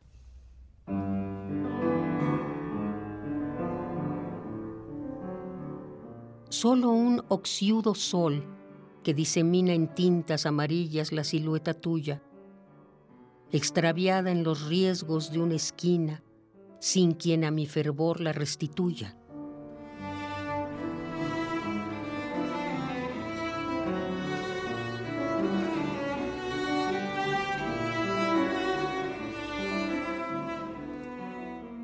Blanco pañuelo que tremolaste con enhiesto brazo, signo será de adiós y desconsuelo cuando se vuelva a presentar el caso. Rueda la noche y en la noche el tren, el uno y la otra por distinta vía. Alguien habrá que en el desierto andén consigne fardos de melancolía.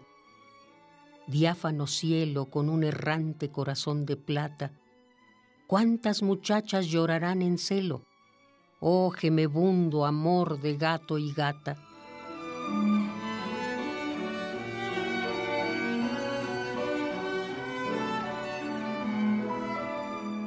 el agrio viento que en París y en otros turbios países torna la veleta, por falta de veleta entre nosotros, a transportar suspiros se concreta. Luces fugaces, luces de una casa perdida en la llanura. Cuántas doncellas beberán de bruces sueños que el sol amargo desfigura.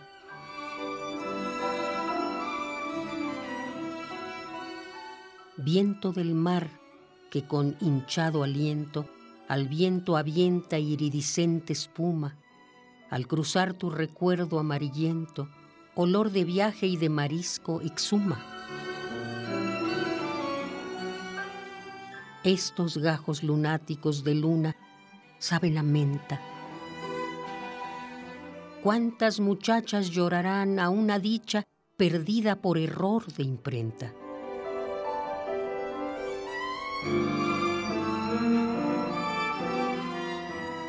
Brumoso viento que nos cuenta el cuento del viejo Valdemar y sus hijas que en modo truculento sucumbieron, cansadas de esperar.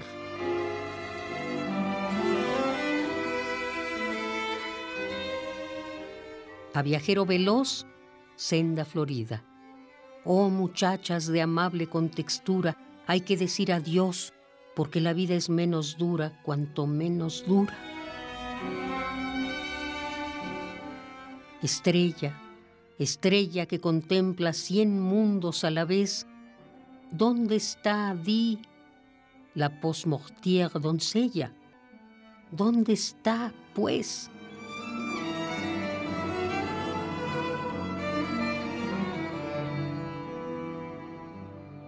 Ineludible poema del adiós. Renato Leduc.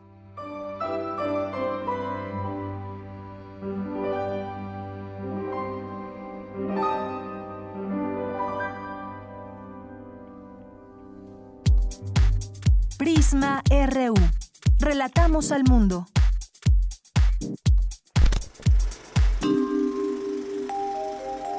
Cine Maedro.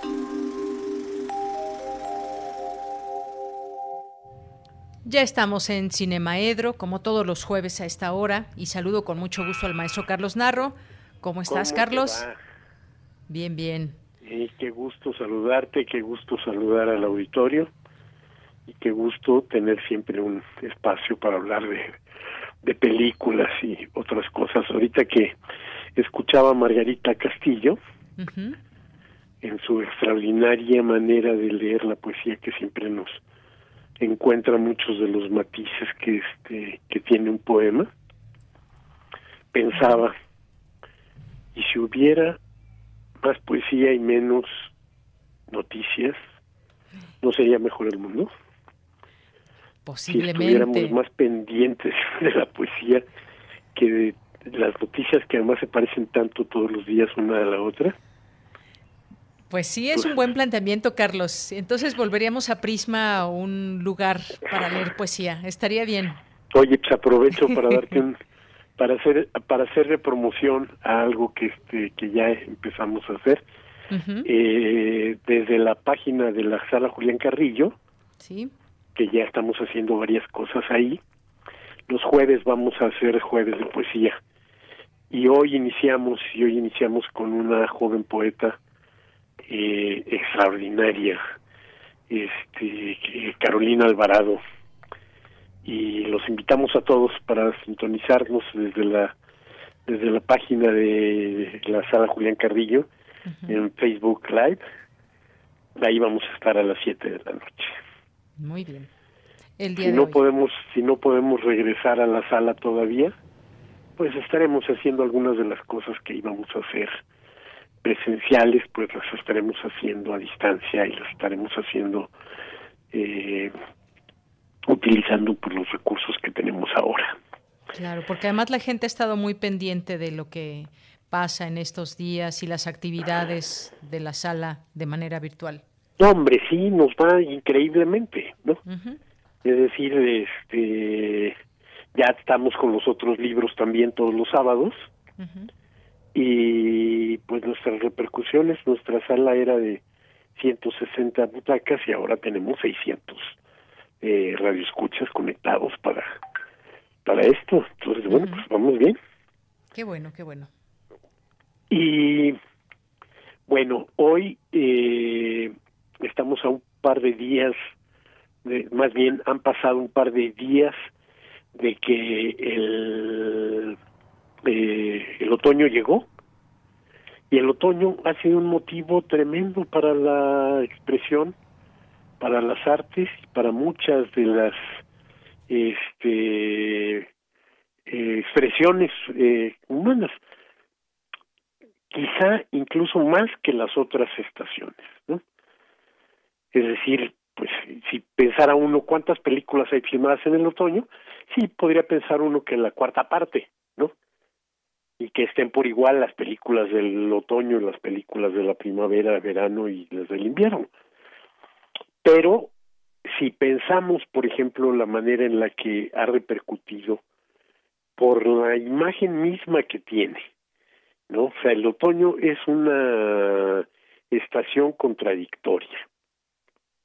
Es una estación que por una parte tiene un colorido especialísimo, los amarillos, ocres y rojizos eh, lo llenan, y entonces pues, hay pintores como Van Gogh que le dedicaron al paisaje otoñal una muy buena parte de su obra. Indudablemente tiene más este más otoñales que de cualquier otra estación Van Gogh, por ejemplo. Y ciertamente en la imagen, por ejemplo, de algunas cinematografías, en la imagen canadiense, que incluso su escudo es la este la hoja de arce, de Maple le decimos malamente, la hoja de arce sí, sí. otoñal, rojiza, este y pues nos vamos a encontrar no sé. Pienso por ejemplo en el poeta José Carlos Becerra que murió tan joven accidentado y que creo que se le tiene medianamente olvidado cuando es uno de nuestros grandes grandes grandes poetas y su libro precisamente es El otoño recorre las islas. Y también pienso en García Márquez sí en el este en el otoño del patriarca una de las mejores novelas latinoamericanas sobre las tiranías sí es decir hay varias hay varias está tirando banderas está este ay no me acuerdo ahorita la de la, la este la cubana pero eh, hay varias varias el señor presidente de Miguel Ángel Asturias pero la la novela de García Márquez realmente brilla por muchas otras cosas. No solo por su audacia en términos de la forma sino porque también nos presenta un, tirano que es la suma de los tiranos este conocidos, ¿no? Es una una una suma de él mismo decía de Somoza eh, nicaragüense, de Fulgencio Batista cubano y de Trujillo el este el dominicano, pero que la novela en algún momento dado dice que lleva 100 años en el poder. Y pues eso le ha significado también un alejamiento de, de la realidad y de las cosas que es en eso sí se parece incluso a los tiranos que duran menos no o sea la, la tiranía yo creo que siempre va aparejada de ese ese alejamiento de la de la realidad. Pero vamos volvamos al otoño. Para el cine el otoño ha sido motivo de muchísimas cosas y no estoy pensando por ejemplo en las películas que ocurren en octubre no todas las películas sobre el origen el inicio de la revolución rusa empezando por octubre de Einstein pues ocurren en el otoño pero el otoño no tiene importancia no o sea no no no se le da una importancia de la misma manera todas las películas que es casi un subgénero del cine de terror todas las películas eh, que ocurren en una noche de Halloween pues también están exactamente en la mitad del este del otoño ¿no? pero sí pienso en muchas otras películas que llevan el nombre de alguna manera o algunas que no lo dicen tan directamente pero que han sido importantísimas en la historia del cine y que valdría la pena si tiene uno algún tiempo empezar a rastrearlas eh, no sé empezaría por ejemplo con una película en la que la actriz es este John Crawford una película que en el año 1956 pues andaba por todos lados ganándose todos los premios que es Hojas de Otoño. Después eh, esto ha pasado también a, a distintos lados sí entonces por ejemplo el otoño tardío del gran gran grandísimo cineasta japonés Yasuhiro Ozu que es de 1960 y este el el cuento de otoño pero bueno ya me estoy saltando hacia el final del del siglo XX de Eric Romer también una película que fue de 1998 este antes de esa el año anterior eh, septiembre de Woody Allen una película en la que realmente eh, le quiere rendir un homenaje y quiere filmar, incluso se lleva al propio fotógrafo de, la mayor parte de la obra cinematográfica de Ingmar Bergman, pero con un resultado bastante fallido. Y Bergman, por supuesto, con la sonata de otoño, una, una película sobre la dura relación entre una madre y su hija, una madre que se concentró demasiado en su carrera como pianista, lo cual además da pretexto para que la música sea este fenomenal también. En la sonata de otoño, sin duda, una de las grandísimas películas de un director, Ingmar Bergman, que no tiene defecto prácticamente en las más de 40 películas que hizo. Una película en la que además otra Bergman, esta Ingrid Bergman hace el papel de la madre y Lee Bullman el papel de la hija y entonces es una película que la música, las actuaciones, el guion, la dirección, todo es perfecto. Y el cine mexicano también se ha dado sus este asomadas y bien al este al otoño. ¿No? Sí hay muchos churros en el en el otoño, pero también hay hay ya no me acuerdo cómo se llama una película en la que Pedrito Fernández este tiene que está amarrando hojas a un árbol porque le han dicho que su hermanita morirá cuando cuando las hojas se hayan caído, es decir, No, no con el otoño. Entonces es verdaderamente atroz esa película, pero bueno, en cambio No sí es, la, no cosas- es la de la mochila azul, ¿verdad? No, no, es, es, es posterior a la mochila azul. Ya, Nos ya queda no un minuto. niño. Carlos, para las recomendaciones. Mándeme. Que nos queda un minuto para las recomendaciones. Ok, nada más termino entonces por mencionar esas dos mexicanas de Roberto Galdón Díaz de Otoño y El Deseo en Otoño, una película de nuestro gran, gran, gran director del cine de miedo, del cine de suspenso, que es Carlos Enrique Tabuada. Y para las eh, recomendaciones, el día de hoy, el día de hoy en el este en el canal 22 hay un documental verdaderamente notable que es Intimidades de Shakespeare y, y Víctor Hugo. Por el nombre dice uno, como un documental? Sí, bueno, pues es que en la Ciudad de México hacen esquina esas dos, este, esas dos calles. Entonces vale la pena un documental sobre un asesino serial que como en general los asesinos seriales siempre pasa como una persona completamente normal. Y para el día de mañana una película, El Príncipe de Hamburgo, de uno de los grandes este, directores rebeldes del cine italiano, Marco Bellocchio, El Príncipe de Hamburgo. Esas son mis recomendaciones. Perfecto, pues muchísimas que piensen sobre el otoño. Muy bien. Carlos, muchas gracias. Mira, te manda saludos aquí Edgar Bennett Bucio, que nos dice que recomienda los cortometrajes seleccionados al Ariel, que ayer los vio en Canal 22 y que están muy recomendables con ah, temáticas actuales. Fíjate que yo también recomiendo que se conecten al Festival de Guanajuato, que ahorita este, es gratuito en línea nada más con un registro. Así es. Hay que registrarse, poner correo y demás. Y hay cosas maravillosas, no solo las películas en competencia, sino una sección de cortometraje y una sección de animación en las que hay verdaderas joyas. Muy bien. Pues Carlos, muchas gracias, te mando un abrazo. Yo también a ti, ¿eh? y muchas gracias a todos y al auditorio. Claro que sí, hasta luego, hasta el siguiente jueves. Continuamos. Prisma RU. Relatamos al mundo.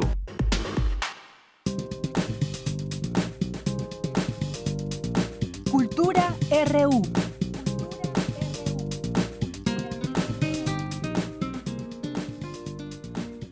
Bien, pues nos vamos ahora a la sección de cultura con Tamara Quiroz. ¿Qué tal, Tamara? Buenas tardes. ¿Qué tal, Deyanira? Como siempre es un gusto saludarlos eh, aquí al auditorio de Prisma RU, que muy amablemente nos acompaña a través de las frecuencias de radio UNAM. Ya nos acercamos a la recta final de la transmisión. No sin antes compartirles más información que tiene que ver con el ámbito cultural de México y también de la universidad. Eh, les comparto que ayer por la tarde se llevó a cabo la presentación del libro Para salir de terapia intensiva, estrategias para el sector cultural hacia el futuro. En este espacio hemos dado seguimiento a las actividades que se han realizado como parte del programa El sector cultural tras la pandemia, reflexiones críticas. Este programa está organizado por la Cátedra Internacional Inés Amor en Gestión Cultural y ha incluido además de eh, un documento de diagnóstico, que es el libro que se presentó ayer, una serie de charlas que buscan hacer una reflexión crítica sobre las repercusiones de la pandemia en el sector cultural. Importante comentarles que este documento, que forma parte de un diagnóstico eh, junto con un estudio de opinión y la serie de foros, se dio a conocer el pasado 22 de junio y cuenta con la participación de especialistas en diversas disciplinas y también se realizó con la finalidad de aportar a la discusión pública ideas a corto, mediano y largo plazo que sirvan como instrumento en la toma de decisiones en las artes escénicas, también en las visuales, en los museos, en el sector cinematográfico, en la cultura digital y también en la popular y en la alternativa. En la charla de ayer estuvieron presentes Graciela de la Torre, ella es coordinadora de la Cátedra Internacional Inés Amor en Gestión Cultural. También estuvo Juan Meliá, director de Teatro UNAM, Estuvo eh, José Luis Paredes, director del Museo Universitario del Chopo, y como moderadora estuvo Gabriela Gil, coordinadora de la Unidad Académica de Cultura UNAM. Y bueno, a tres meses de la presentación del documento, se habló de los resultados de la consulta que se realizó y cómo ha eh, sido, cómo se ha desarrollado todo este proceso que ha pasado con este sector que desarrolla la cultura en el país. Vamos a escuchar a Juan Meliá, director de Teatro UNAM Estamos en un momento donde todos, incluyéndonos nosotros, sobre todo nosotros primero, debemos poner en la mesa qué hemos hecho bien, qué hemos hecho mal y cuál, cuál es nuestra obligación en este momento. Yo cargo con 25 años de gestión pública y lo decía en una mesa pasada, yo a rato siento que le estoy fallando a la comunidad para la cual trabajo. Estamos en un momento tan complejo, con tanto que hacer, que creo que entre todos debemos ser capaces de cambiar el modelo en el que estamos, en el cual no hemos sido siempre críticos del mismo. Hemos en muchos casos operado en el mismo, pero no intentándolo cambiar, sino arreglar lo que nos tocaba hacer. Creo que estamos en un momento totalmente diferente, que necesita, peleemos una batalla realmente espectacular y que necesita, en primer lugar, ser críticos nosotros, con nosotros mismos, y después ser capaces de dialogar, en junio, eh, la Cátedra Inés Amor inició los nodos y debates virtuales que desde entonces han reflexionado y sobre todo han puesto y han propuesto alternativas y la virtualidad ha permitido que estos foros lleguen a una mayor cantidad de personas ubicadas en diferentes latitudes. Graciela de la Torre, coordinadora de la Cátedra Inés Amor, compartió parte de la labor y el surgimiento de esta cátedra, además de la importancia del documento. Vamos a escuchar.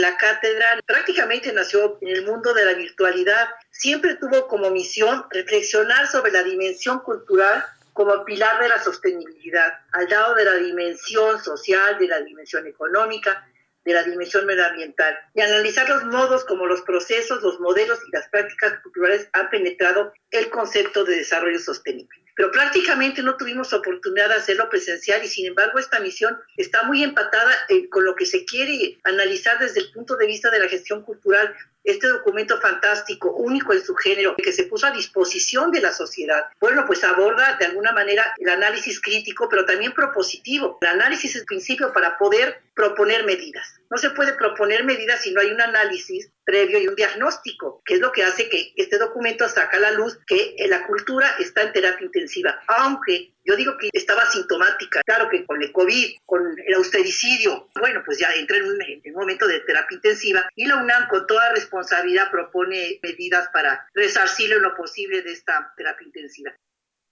Sin duda, la cultura es una forma de resistencia y estos tiempos eh, convulsos por los que atravesamos lo ha dejado también muy claro. Y el próximo 29 de septiembre, como parte de los foros que coordina la cátedra Inés Amor, eh, inician las jornadas Comunidad Cultural en Resistencia.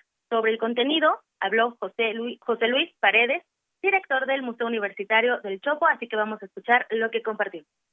Vamos a abrir con una conferencia magistral de Jaron Rowan, que es un pensador, eh, investigador, escritor eh, catalán que tiene distintas publicaciones justamente reflexionando en torno a la participación y el acceso a los derechos culturales, el trabajo comunitario y va a hacer la réplica en un diálogo Yasna Aguilar, lingüista mije y activista social también, porque mucho del trabajo cultural de las comunidades pasa por estrategias de sobrevivencia y activismos, no solamente por producir bienes simbólicos o culturales o artísticos eh, con aura, digámoslo así. La siguiente mesa va a ser escena musical ante la crisis del COVID. Va a participar Gerardo Rosado, mejor conocido como Jerry Rosado, de productor miembro de varios grupos de rock, y va a dialogar con Bárbara Pavan, que es una muy joven periodista musical de Argentina, especialista en las plataformas y en las prácticas digitales. El tercer día eh, va a ser espacios autogestivos de arte, espacios otros y activismo y va a participar Mauro Iaconi, miembro de Obrera Centro, que ahora se fusiona con el Centro Cultural Independiente de la Quiñonera. Él a su vez ha desarrollado distintas estrategias, por ejemplo, una especie de cooperativa de herramientas, compartir la herramienta que muchas veces no es accesible para todos. Y la última mesa va a ser instituciones y comunidades culturales. Esta relación entre gobernanza, autonomía y sostenibilidad ante la pandemia, la relación entre comunidades e instituciones de diverso signo,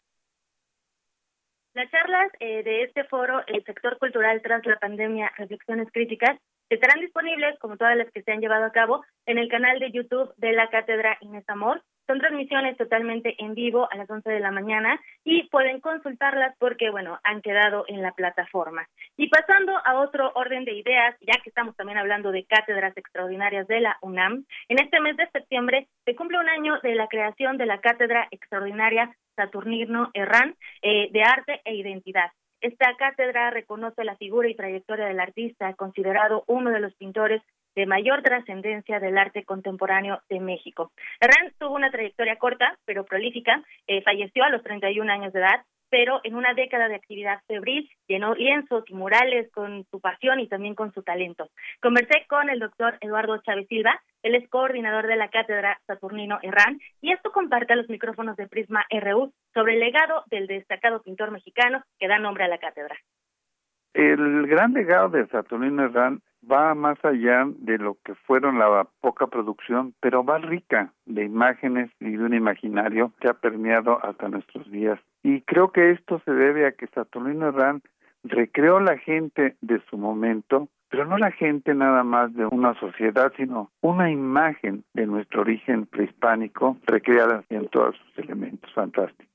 Esto tiene un principio que fue su llegada a la Academia de San Carlos y también algo muy importante. Él fue alumno de Fabrés, el último maestro español que llegó a la Academia de San Carlos, con técnicas nuevas de dibujo y con una gran capacidad para la enseñanza, mismas que crearon valores y crearon este oficio de lo que fue la expresión de principios del siglo pasado. Tiene tantas imágenes, tantas caras su vida, que eso es la riqueza que nos dejó. Saturnino Herrán, en la identidad, pues nosotros podemos ver los personajes cotidianos de la calle, aquellos que fueron identificados con esta parte del imaginario mexicano. Y bueno, justo hablando del imaginario, de la identidad mexicana, y para que la sociedad tenga al alcance producción académica sobre el legado de los artistas patrimoniales del país, en este caso Saturnino Herrán, la UNAM, a través de la Facultad de Artes y Diseño, el Instituto Cultural de Aguascalientes, en colaboración con la Universidad de las Artes,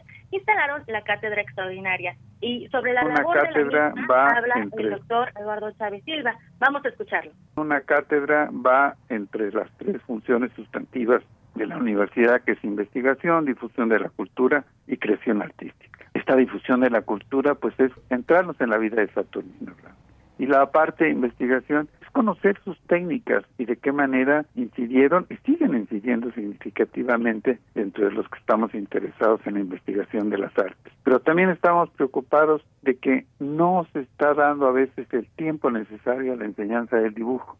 Y es que el dibujo va más allá de plasmar una línea en un papel. El dibujo va al análisis, al saber observar y sobre todo a nutrirnos del entorno social en el que estamos para crear nuestros procesos y dar una respuesta a una necesidad de arte, de comunicación, de diseño en la actualidad.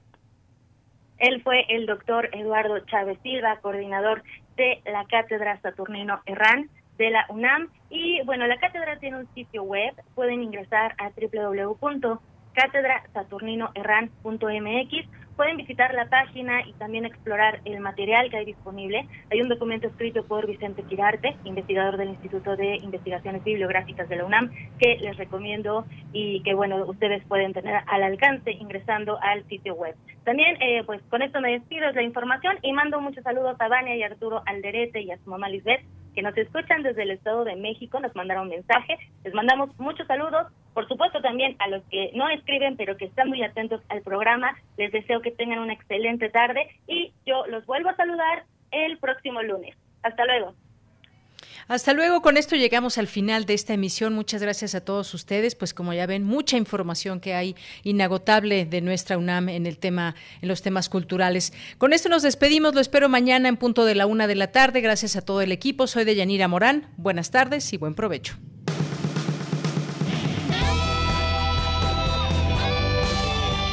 Prisma RU. Relatamos al mundo.